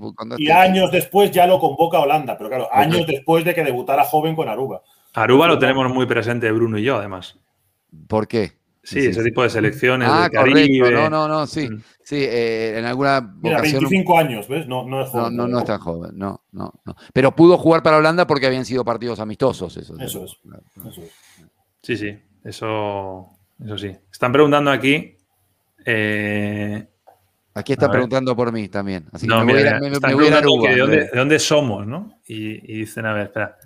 De Aruba, ¿no? Dicen, ¿este programa, ¿este programa es de España o son peruanos? Eh, son las únicas dos opciones, Santiago, ¿no? Y dice por aquí, no sé cómo se dice, dice son catalanes. Son catalanes. Ha tirado por la calle en medio. Y dice, hey, dice, que no escuchas que hablan como españoles. Y ahí viene Andy y dice, Carlitos y Bruno son argentinos, Nacho es español. Fran, ni idea. Los, los, los camaleónico, voy cambiando. no sabes de dónde eres. Y Carlitos es argentino. No, Andy, Andy, tienes que seguir practicando ¿eh? para sacar a Carlitos. No te vamos a decir la verdad. Santiago mantiene que somos peruanos. Pero la gente que dice que Bruno es español, que me diga de qué parte de España sí, es. Correcto, correcto, sí. sí, sí Otro que dice que somos peruanos. eh, Me gusta este mini debate que se ha creado en el grupo. Hay de varios países, cuatro de España, dos venezolanos, tres, pero si somos tres. No, él dice en total, en todo el club. Ah, vale, vale. Cuatro de España, o sea, Fran, Quique. No dijo quién, no, no, no pero digo, no somos cuatro, somos tres, ¿no? El cuarto no sé a quién son. Pero para, no son todos correctos, son las hipótesis que estás tirando. Pero no somos tantos, ¿eh? Si dos, dos más cuatro son seis y tres nueve y uno diez, no somos diez. Por ejemplo, hay falta A y Mora 11 y un colombiano, si ese está bien. Eh, Julio, más o menos, más o menos. Va bastante bien, Julio, igual, ¿eh? El de abajo es argentino, cierto. está muy rápido, Nacho, con los dedos. ¿eh? Por supuesto, Nacho, bueno. Bruno es uruguayo. Ah, claro, vos. Hay españoles, argentinos, colombianos, uruguayos y luego Quique que no sabemos todavía. Se está por determinar. ¿Es de este planeta? Preguntan algunos, sí. Algunos sí. Que según se levante ese día. Carlos y Bruno argentino, lo veo todos los días en fútbol total. Bueno, pero Andy, no todos los que estamos en fútbol total somos argentinos, ¿no? Exacto. Carlitos es venezolano. Sí, es de Venezuela. Eh, a ver. El hecho de que le hayas preguntado antes por la selección de su país no le ha hecho sospechar a nadie sobre Carlos. La verdad que mi infancia en Copenhague me trae unos recuerdos. Sabes que yo iba con, con, Bélgica porque, y no es broma, o sea, yo, yo pasé mucho tiempo de pequeño en Bélgica, yo tengo familia en Bélgica. Entonces yo verán, la frase no es muy alentadora, no es muy, no es muy exótica, pero yo veraneaba en Bélgica. Entonces yo sí tengo ahí mi corazoncito de, Bélgica. ¿Y cómo era un verano en Bélgica? Pues, pues, eh, pues a mí me gustaba porque no hacía tanto calor. Es que en España te morías por la calle. Entonces se mm. estaba muy a gusto, hacía bueno. Es verdad que de vez en cuando le daba por ponerse a llover y te podías tirar cinco días sin ver el sol, eso es cierto. Pero no sé, yo me lo pasaba muy bien. Me gustaba la temperatura, sobre todo. Chicos, los voy a tener que dejar con mucho dolor. Les mando muchos abrazos a todos los amigos presentes. Claro, es que en Dinamarca es tarde ahora, Bruno. Tienes razón. Tienes razón. Tienes razón. mañana tengo que salir ahí por la comarca eh, y, tengo un temita para arreglar el molino también. Como, como Frodo, tienes ahí por la comarca. Chicos, abrazo. Chao, Brunín. Chao, Bruno. Bueno, igual vamos a estar un ratito más, pero yo creo que ya no vamos a, a ir retirando, ¿eh? Eh, Pero bueno, pon la otra, si no, ¿no? ¿Cuál? ¿Qué refieres esta? Que no sé muy bien si hacer. Sí, ¿no? Así estamos como más. Vamos a hacer eso y además vamos a poner aquí. Eh, Oye, nunca decimos, y hay que decirlo, que la gente, además de entrar en Betfy, que se suscriba también. Campanita y suscribir al canal, hombre. Que hay mucha gente que a lo mejor hoy dice, oye, qué chulo este programa, tal. Pues oye, pues esto todos los días. Si te suscribes, te avisa, le das a la campanita y ya te avisa. Más fácil, claro que sí. Te ven aquí After Hours Ah, a ver si queda bien esto. Y que nos sigan en redes también, ¿eh? de paso. Sí, en redes, Club de Soccer en todas las redes. Eh, y suscribiros, sí, Estamos subiendo mucho ahora porque estamos en programa todos los días, pero podemos subir más. Nacho García, arroba Nacho García de, este hombre que tengo aquí, y arroba Guillem Frank. El disléxico en Twitter es Fran. Guillem Frank. Arroba Frank Guillem estaba cogido. ¿Ah, sí? Por un mexicano que, no le da uso casi, además. Estoy por escribir un día a Twitter y te A ver, nos preguntan por aquí, saludos de Madrid, gente de, de España también. Ah, pues mira, saludos. Ah, bueno, me preguntan aquí que diga alguna expresión belga. Es verdad, ¿eh? no, no lo estoy inventando. Mira, Nacho tiene el corazón belga. Pues mira, expresiones belgas. Eh, mi familia hablaba francés. Sabes que en Bélgica ahí, ahí está la parte flamán también, que sí, el flamán sí que es imposible de hablar. Eh, pero yo hablaba francés con ellos. Y expresiones no, pero por ejemplo, eh, una cosa que la gente no lo sabe es a nivel, a nivel gastronómico, en cuanto a comida, no es que sea un paraíso, o sea, no, tiene, le damos mil vueltas en España, en Perú, en muchos sitios, ¿no?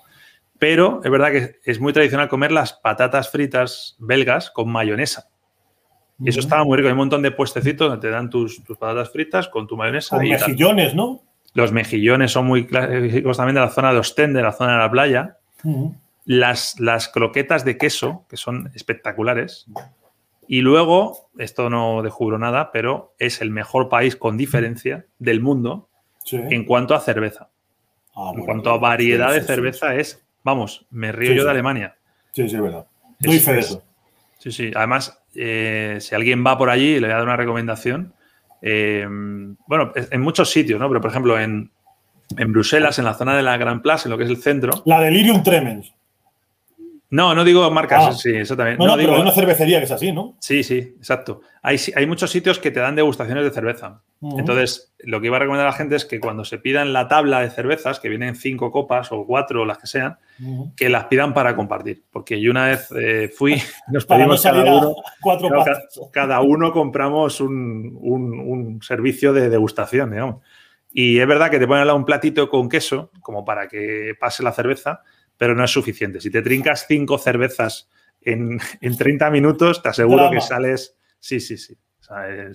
Yo recuerdo de ir a Bruselas y, pedirme un bocadillo eh, que se llamaba metralleta, creo, que era una especie como de cosa así de grande, que tenía como salchichas, pero también patatas dentro. Ajá. O sea, si lo, si lo ponlo en Google, metralleta belga, bocadillo y era una barbaridad. O sea, era una cosa como muy. que también me pasó un poco eso. Que pedimos eh, los amigos uno para cada uno y dijimos, esto, tengo que haber compartido esto porque esto es absolutamente inabordable. La metralleta belga, el mejor bocadillo del mundo. Es ese, ese.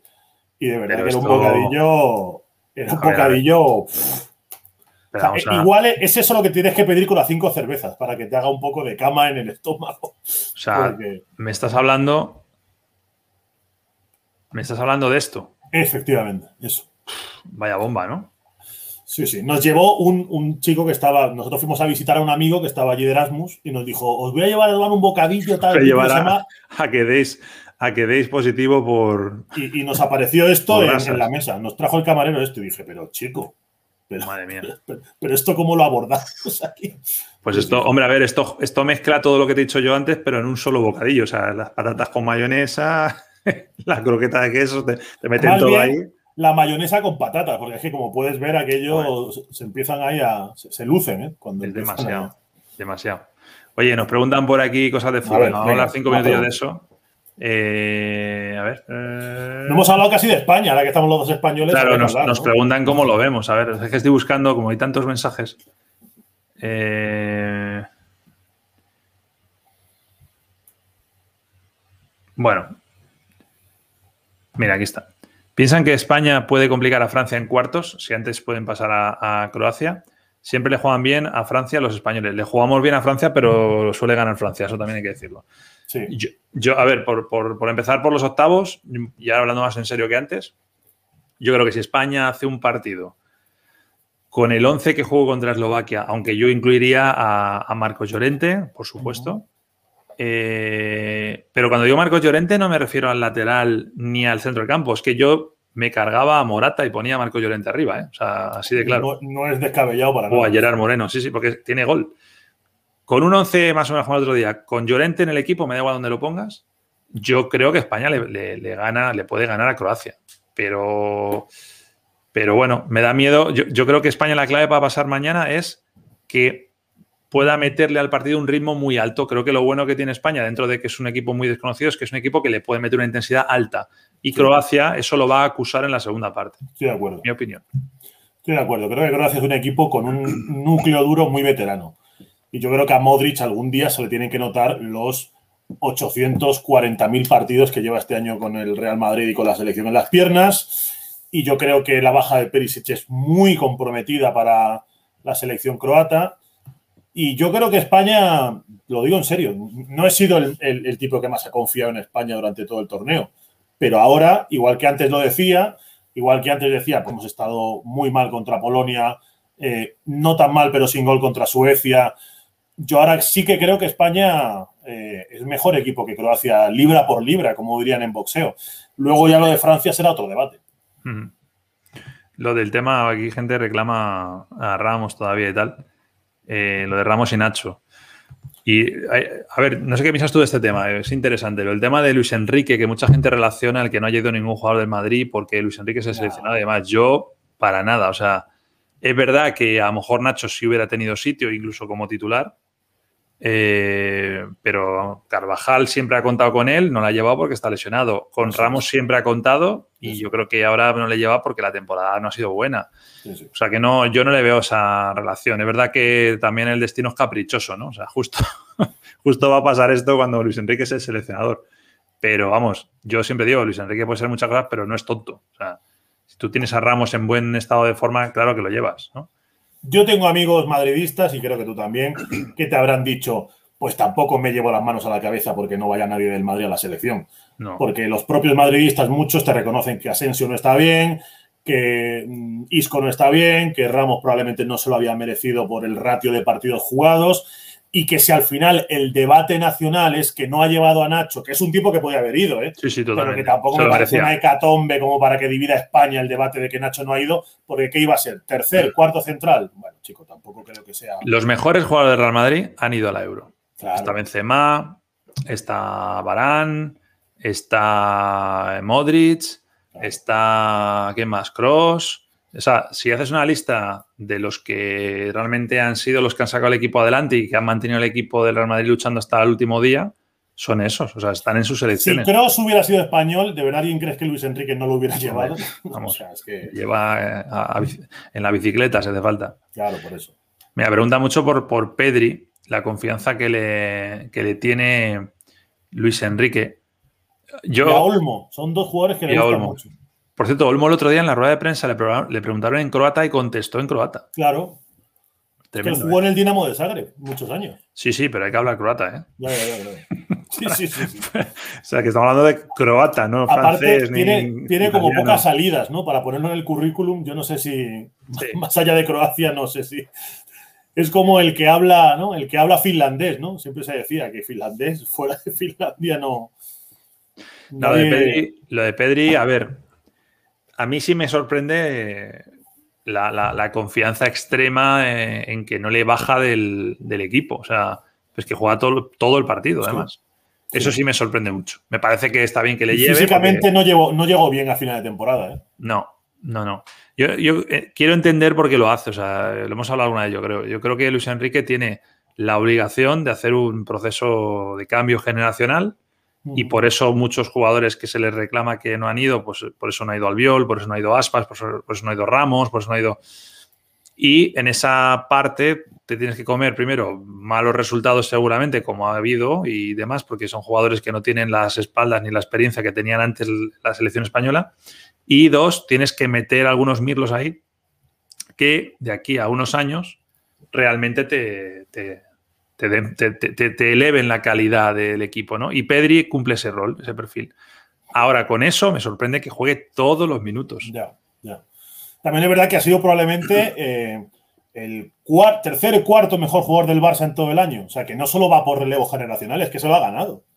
Sí, sí, sí, totalmente. Incluso, incluso Ansu Fati, si no se hubiera lesionado, yo estoy seguro que hubiera estado en la lista de España. No hubiera sobrado para nada.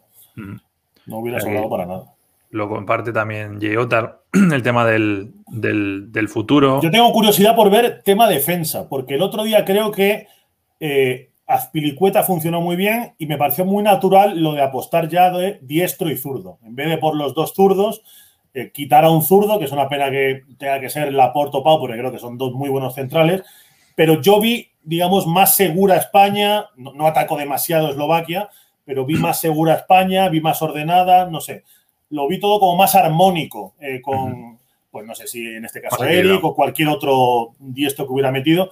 Yo creo que en general España atrás, encima metiendo a Busquets también un poco limpiando el juego, yo creo que ahí, ahí me convenció mucho España. Sí, sí, se nota, se nota. El, equipo del otro día es, supone un antes y un después. Si Luis Enrique es capaz de mantenerlo y no ahora de lo mejor hacer alguna Luis Enricada, que algunas tiene de vez en cuando, eso es lo que me preocupa. Mira, hasta Carlos que nos ha preguntado dos cosas y no le hemos hecho ni caso. Además, este es un fijo del canal. Don Carlos Leal. ¿Algún medio digital que esté reclutando personal que escriba artículos futbolísticos? Aquí en Venezuela es un mercado muy pobre.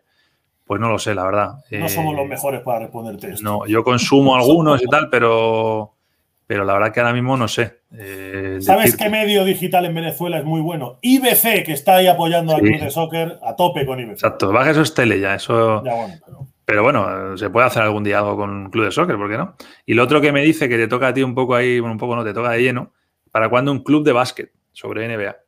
Pues yo voy a desvelar algo. O sea, hay, hay un proyecto que se estuvo poniendo en marcha, o se estuvo intentando poner en marcha hace un año más o menos, y estuvo a puntito de salir con, con Bruno, de los que estamos aquí, estaba Bruno, y luego había gente muy gorda, de otros, gordas importantes, digamos, de, no de otros países y no estaba Barkley, ¿no? Pero estaba un tal Antonio Daimiel, que tú sí le conoces bien. Claro, pero digo, no gorda por, por Barkley, sino gorda por importante. y, bueno, no sé. Que has dicho, ojo, eh, tartamudo no es, eh, ese que has dicho. No, no, no. Ese sabe algo. Lleva, algún año lleva haciendo. Sí, sí, sí. NBA. Por cierto, están jugando ahora, ¿no? Ocho y media empezaba. Por eso quiero cortar yo dentro de poco, que quiero ver el partido. Pero sí, eh, Carlos, eh, algún día haremos algo básquet. Y luego, estando Fran y yo aquí en los After Hours, alguna cosa, si quieres saber alguna cosa, nos preguntas. Que aquí ya, ya no es solo soccer, esto es vida. Hemos hablado de ya el After Hours de Siro fue muy básquet. Exacto, exacto. Que al final la cabra tira al monte. A ver, más cosas. Eh, el once ideal de, de España para mañana. Bueno, pues Unai tiene que estar. Yo no es que el portero, pues el que esté. O sea, no, no me meto. Yo hubiera eh, puesto a De Gea, pero bueno, mañana De Gea por, cierto. por el tema del glúteo, con lo cual, bueno, Unai, pongamos a Unai. Unai. Eh, lateral derecho para mí está bien Aspilicueta, como estuvo el otro día. lateral izquierdo Jordi Alba, ahí no hay discusión. Sí. Tema central es un poco ya lo hemos mencionado. O sea, eh, A mí sí me gusta la dupla Pau-Laporte, pero bueno, acepto el cambio. O sea, me parece bien las dos opciones. En una ganas equilibrio y en otra ganas consistencia. Pero bueno, eh, imagino que Laporte habrá aprendido de aquello de Lewandowski y ya, pues. ¿no? marcó contra Eslovaquia, yo creo que salió reforzado Laporte ese partido. Sí. Luego, yo en el medio de campo eh, me van a matar, pero yo, yo mañana no sacaba a Pedri. O sea, yo creo que ya el, eso que se pretendía con él ya se ha conseguido. De hecho, Pedri creo que puede hacer mucho daño en la segunda parte si se le necesita como revulsivo. Y ahí es donde yo metería a Llorente. Eh, yo, yo, mi centro del campo sería Busquets, Thiago y Llorente. Porque ya con Busquets equilibras el centro del campo y ya le puedes dar esa libertad que le puedes dar, sobre todo a Llorente para que vaya arriba y luego Thiago te puede completar mucho. y Llorente te aporta piernas, ¿eh? lo que decías, para exigir a Modric al centro del campo de... Porque va a tener que ser un partido en el que los tres que vayan al medio, cuchillo entre los dientes para España. ¿Tú coincides con esos tres o pondrías a otro? Sí, me, cuadra perfectamente. Sí. Estamos jugando 4-3-3, que es lo que en teoría va a jugar España. Pero no, me ha disgustado tu opción de poner Sarabia, que jugó el otro día muy bien, Llorente y yo qué sé, y Gerard, por ejemplo, arriba. No me disgustaría tampoco. Sí, sí, sí. O sea, lo de Llorente arriba de inicio o luego en la segunda parte metes a Pedri y a Llorente le lanzas arriba directamente. Los tres de arriba los has dicho tú. Eh, sí, pero Luis Enrique va a meter a Olmo. Luis Enrique confía mucho en Olmo. Pero Sarabia también. Es que Sarabia jugó muy bien el otro día. ¿eh? Yo no soy muy pro Sarabia, pero el otro, eh, si el otro día jugó así, le tienes que dar otro partido. Pues entonces Morata o Gerard uno se tiene que ir fuera, ¿eh? Pues decisión complicada esa, ¿eh? porque si se va fuera Morata, queda señalado, ¿eh? Después del mm, penalti fallado, a los rumores, no sé. A, mí Morata me parece bien que sea titular. O sea, yo entendí el debate de lo de Gerard Moreno después del primer día y tal, pero a mí no me parece mal que Morata, porque es el único 9 que tienes. 9 puro no es Gerard Moreno tampoco, aunque lleve el 9. Entonces, bueno, no está, no está mal. Luego ya el tema pecho frío, no pecho frío, como quieras llamar, pues eso es otro debate. Pero para mí Morata no me parece raro que juegue de inicio, aunque haya hecho peor temporada que Gerard Moreno, ¿no? Eh, creo que sería mejor. Me preocupa Morata de Coco. Me preocupa de Coco porque es un tipo que tiende mucho a, a milanarse, a menguar cuando se viene abajo mentalmente. Y encima, bueno, la rueda de prensa que vimos, semana muy complicada eh, amenazas, en fin, yo no sé cómo estará toreando con todo eso Morata, eh, que, es una situación complicada. Entonces, no lo sé. Igual eh, juega y, es demasiada carga para él, o igual no juega y le acabas matando mentalmente porque no juega y le señalas. Es muy difícil, manejar un tema así es muy difícil en el vestuario. Mira, Pablo nos informa que está ganando Atlanta a Milwaukee en el primer cuarto. Bien, ahora nos conectamos. Yo es que estoy muy pendiente de eso porque... Sí, porque lo otro ya va a ser Huele a Fénix 100%, ya vamos.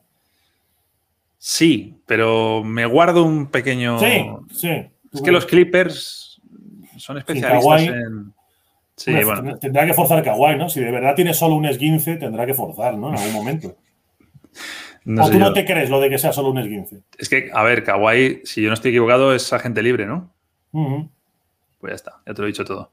Entonces, lo de arriesgar arriesgar un contrato, no sé yo si le veo No, no, si no iba a arriesgar un contrato, digo que es que eh, Kawhi tiene un anillo ahí también a la vuelta de la esquina. Al final estás en semifinales de conferencia y tampoco hay grandes cocos vivos en la competición. No, no, yo, no, sé, yo no sé si Clippers va a tener otras oportunidades como estas. Pero Kawhi, te hablo de memoria, no, no es un chaval, yo puede tener Kawhi 30 por ahí. O sea, podemos estar hablando de que este verano puede ser su último gran atraco. Sí, sí y él pues personalmente ya tiene anillo, que tampoco le. Por eso digo que lo de arriesgar. Le urge más a la franquicia que él. Exacto. O sea, si a lo mejor luego el atraco lo pegan los Clippers, ¿eh? No tiene. pero hay que pegarlo. Eh, mira, nos tiene aquí un 11 Raúl, Unai. Eh, ah, bueno, Piricueta derecha, Alba izquierda, sí, el que decíamos con Eric García y Laporte, Busquets, Coque, Tiago, Olmo, Ferran y Moreno. O sea, Morata al banco. Bueno, está bien, era el Moreno. Se carga a Llorente también, se carga igual. Ferran el otro día no jugó mal, ¿eh? lo que pasa es que también son minutos un poco mentirosos. Es lo que comentamos también de Argentina, eh, perdón, de Uruguay contra Bolivia. Medir a la gente en España por lo que hizo contra Eslovaquia, cuando por ejemplo Ferran ya sale con el partido roto, con espacios para lucirse, el gol lo mete de tacón porque aquello estaba absolutamente de cara, en fin, no es quizá lo más realista. A ver, más cosas. Eh, Raúl lee mi lo he leído ahora mismo, Raúl, ¿no? Sí, creo que sí. Era Raúl. Y por cierto, da una pista el otro día, Nacho, el partido contra Eslovaquia, de lo que puede llegar a hacer España cuando se suelta. Cuando mentalmente no le tiembla el tema. el problema es que, claro, el problema es que ha tenido pocos partidos en los que se ha soltado pero cuando se suelta es un equipo acaba de jugar muy bien. Sí, bueno, ahí están las goleadas que consiguió en su día contra, contra Alemania y contra Croacia. A Croacia le metimos. abrir latas le cuesta un dolor. Claro. Mira, preguntan por aquí: predicción de mañana para el Uruguay-Paraguay y el Argentina-Bolivia. ¿Quieres empezar tú? Yo soy del, del, team empate entre Uruguay y Paraguay y Argentina. Yo creo, bueno, lo he dicho en Betfair, creo que va a ganarle a Bolivia y con la portería cero. Sí. Sí, yo coincido. Yo creo que Argentina le gana bien a. O sea, mañana el partido de Bolivia, eh, a Bolivia le tienes que ir para probar cosas a, a, César Farías. Y ya está. O sea, es que ahora no vas a buscar los puntos. Y Argentina creo que es el primer partido que se le puede poner muy de cara en esta Copa América, porque el resto, aunque los haya ganado, ha sufrido, incluso los ha empatado.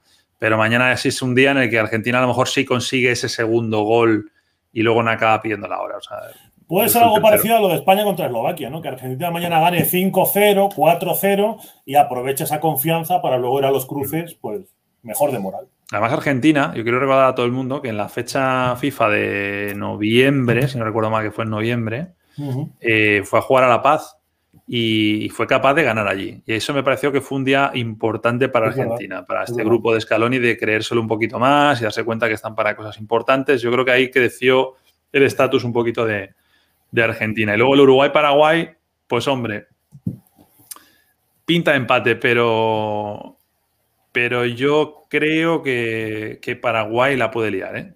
O sea, no, sé hasta dónde llega el acuerdo del empate. ¿sabes? Eh, lo mismo Paraguay de repente se da cuenta de que, de que mm, ese segundo puesto es verdad que lo tiene con el empate también, pero no sé, no tengo tan claro. Y Uruguay igual, ¿eh? O sea, Uruguay también, ten en cuenta que Uruguay si, si gana, se, mete, se mete segundo, seguro. Claro. Incluso, no va a pasar, ¿no? Pero incluso podría ser primero si pierde Argentina. Entonces, por eso digo, el empate pinta, pero mm, los dos tienen argumentos para poder pensar en que en un momento dado digan, donde dije digo, digo Diego y ahora te voy a... ¿No? Bolivia, por cierto, tiene un español que igual mañana juega. Jaume Cuellar, que es de Granollers, creo. Que es de los jovencitos, que igual mañana tiene una oportunidad. Chura, él, gente así. En Bolivia jugaba mm, eh, Callejón, el hermano. no me acuerdo si eran de Strongest o en qué equipo era. Bolívar. En Bolívar. Bolívar. Juanmi, ¿no? El hermano sí. malo, entre comillas. No se, me, no se me cabre nadie, pero bueno, el otro es que ha jugado en el Madrid y ha jugado Champions con el Nápoles. A ver, Carlos dice por aquí, si Scaloni no es capaz de sentar a Messi en este partido contra Bolivia para darle descanso, entonces definitivamente Messi sea un señor de la selección. Bueno, es que es, que es difícil esto. O sea, yo no creo que sea un tema de, que Messi mande y tal, sino que también tú como entrenador, yo le doy la vuelta a la tortilla. Tú como entrenador también quieres tener a Messi no contento, sino le quieres tener con confianza y con ganas y tal. Exacto. Entonces, ah, lo que no tengo duda es que no va a jugar el partido entero, eso no tengo ninguna duda. Entonces debe haber algún tipo de acuerdo entre los dos, decir, bueno, pues sales de inicio, pero en el minuto 60 te vas para el banco, o en el 45 a lo mejor incluso. Es absurdo, más allá de que le peguen una patada, que se la pueden pegar, es que después de una liga tan exigente, después de un año tan raro, tan proclive a lesiones musculares, es que un mal arranque rompes fibras y estás cao toda la Copa América por una tontería de jugar 45 minutos. Y ahí sí que estamos claros de que Argentina sin Messi pasa de ser una candidata a, ser algo mucho más. Es un drama, es un drama. si mañana Messi le pasa algo parecido a lo de hoy de Hazard, es un drama. Mira, el pronóstico de Yeyota: Uruguay 1, 0 a Paraguay, Argentina 2-0 a, Bolivia. Pues son resultados que se pueden dar. Meterle un gol a Paraguay es fastidiado. ¿eh? A mí me gusta mucho la gente que tiene en defensa. Gustavo Gómez me parece un tío al que yo ficharía para cualquier equipo europeo. Y Balbuena suena para el Betis. Fabián Balbuena, que es otro jugador que me gusta bastante también. No está jugando tanto porque está apostando por otras parejas para Gómez, pero Fabián Balbuena en Inglaterra ha hecho muy buenos partidos en el West Ham. Pues nada, ahí estoy mirando aquí alguno más, pero bueno, yo creo que más o menos estamos. Eh, tú además tendrás que dormir, ¿no? Y esas cosas. Bueno, tú ya sabes que esto es, esto es laxo luego. Ya, eso, es, como, no, madrugo mañana, pues bueno. Hacer bien. Pues nada, eh, lo vamos a dejar por aquí, yo creo. Que queremos ver NBA y los que tenemos hijos también tenemos que hacer cosas y Pero bueno, también podemos hacer una cosa, Fran. Ojo. Vamos a hacer así. Y ya está, ¿no? Y, tiro yo, ¿no? Club, club de, club de Guillén, ¿no? Club de Frank Guillén. Bueno, pues ahí, ahí. te lo pongo, te lo pongo. No, no te voy a hacer eso, no te voy a hacer eso. A ver, nada, está aquí hablando la gente también de un tema y con eso ya sí que lo cerramos. El tema de Yugoslavia, ¿no? por, por, lo de Croacia de mañana. Lo que podía haber sido Yugoslavia ahora mismo, bueno, pero, pero no en el fútbol, en todos los deportes. O sea, es que es, es esa zona del mundo eh, tiene una capacidad de generar talento, pero que es que es, es espectacular, ¿no? Y si en los 90 no hubieran salido como salieron a tiros, pues sí, efectivamente. Tú imagínate el equipo. a quién le leí que Dios les dio mucho genéticamente, pero les metió también la cizalla entre ellos para que no dominaran el mundo. Porque si encima se llevasen bien, hubieran sido tremendos. Porque es que a Yugoslavia, mucha gente no se acuerda, pero no es serbios, croatas, tal. Es que habría que meterle a Eslovenia. Y eso, por ejemplo, en fútbol hoy es meterle a Oblak a jugar en la mm. selección yugoslava. Es una barbaridad. Y a Luka Doncic en básquet, en fin. No, no, totalmente. es, el, bueno, la, Yugoslavia, la última gran Yugoslavia, es la de, digo, en fútbol, tampoco fue gran, gran, pero bueno, estaba, estaba la, etapa está de Mijatovic. Yo creo que me acuerdo que, yo vi a Jarni jugando con Yugoslavia, por ejemplo, ¿no? No sé si Zucker llegó a jugar con Yugoslavia. Habían sido, si no recuerdo mal, campeones del mundo sub-20 esa generación. Con Boban, con Zucker, con Savicevic, todos esos. Sí, sí, sí, tremendo. Y luego es verdad que también es lógico, ¿no? Que dentro de la rivalidad que pueda haber, que ahora, que es una rivalidad que yo creo que es una cicatriz que ya se ha superado, no es como otros países, por ejemplo el nuestro, que todavía vivimos en la guerra civil en algunas cosas. Según qué, según qué territorios, ¿eh? Exacto. Sí, sí, pero tú ves, pero yo hablo de deportistas, tú ves a los deportistas y, entre ellos son todos. Sí, eso sí, eso sí. Hacen piñas, sí, sí, verdad. Pero también hay países como un poco más, o sea, por ejemplo, Eslovenia, como se quitó de en medio y no se pegó ningún tiro allí y tal, yo creo que eh, pasan un poco del tema. Montenegro también consiguió un poco su película sin demasiado lío y bueno, los montenegrinos, pues sus playas y todo ok. Pero yo creo que, por ejemplo, enfrentas a un serbio y un bosnio, hablo de gente de la calle y muy, bien no se llevan todavía. Sus cositas tendrán, seguro. Sí, sí, sí, Pues nada, hemos hablado de Copa América, de Eurocopa, de, política, de comida. Eh, de muchísimas cosas. Así que yo creo que ya vamos a ir cerrando el telón. Voy a quitar esto del After Hours. Y nada, los que todavía están por ahí, que somos más de 200, bastante más de 200, nada, los que no estén todavía suscritos, pues que suscribáis. En este canal se habla de fútbol, que no lo parezca. Y, nada, decía alguien por ahí que mañana, ¿dónde está? A ver, a ver, a ver, ¿dónde está? ¿Dónde está? A ver, jolín, es que van tantos mensajes que ya no sé. Bueno, no lo encuentro. Que mañana hagamos un directo después del partido. Bueno, es que hacemos todos los días un directo después del partido. Mañana eh, es verdad que iremos por la noche, porque mañana hay Copa América, se cierra el otro grupo, el grupo A. Eh, entonces mañana será diez y media de la noche, horario del este. Claro. Eh, será tardecito, pero ahí hablaremos tanto de cómo se cierra ese grupo A, como hablaremos de la Euro también, del partido de España y demás. Con los cruces ya de Copa América para hacer ya cábalas y tal. Claro, claro, no, esta semana mola mucho. ¿eh? El otro día hicimos un programa, ¿qué día fue? El, el viernes, que no había ido ningún partido.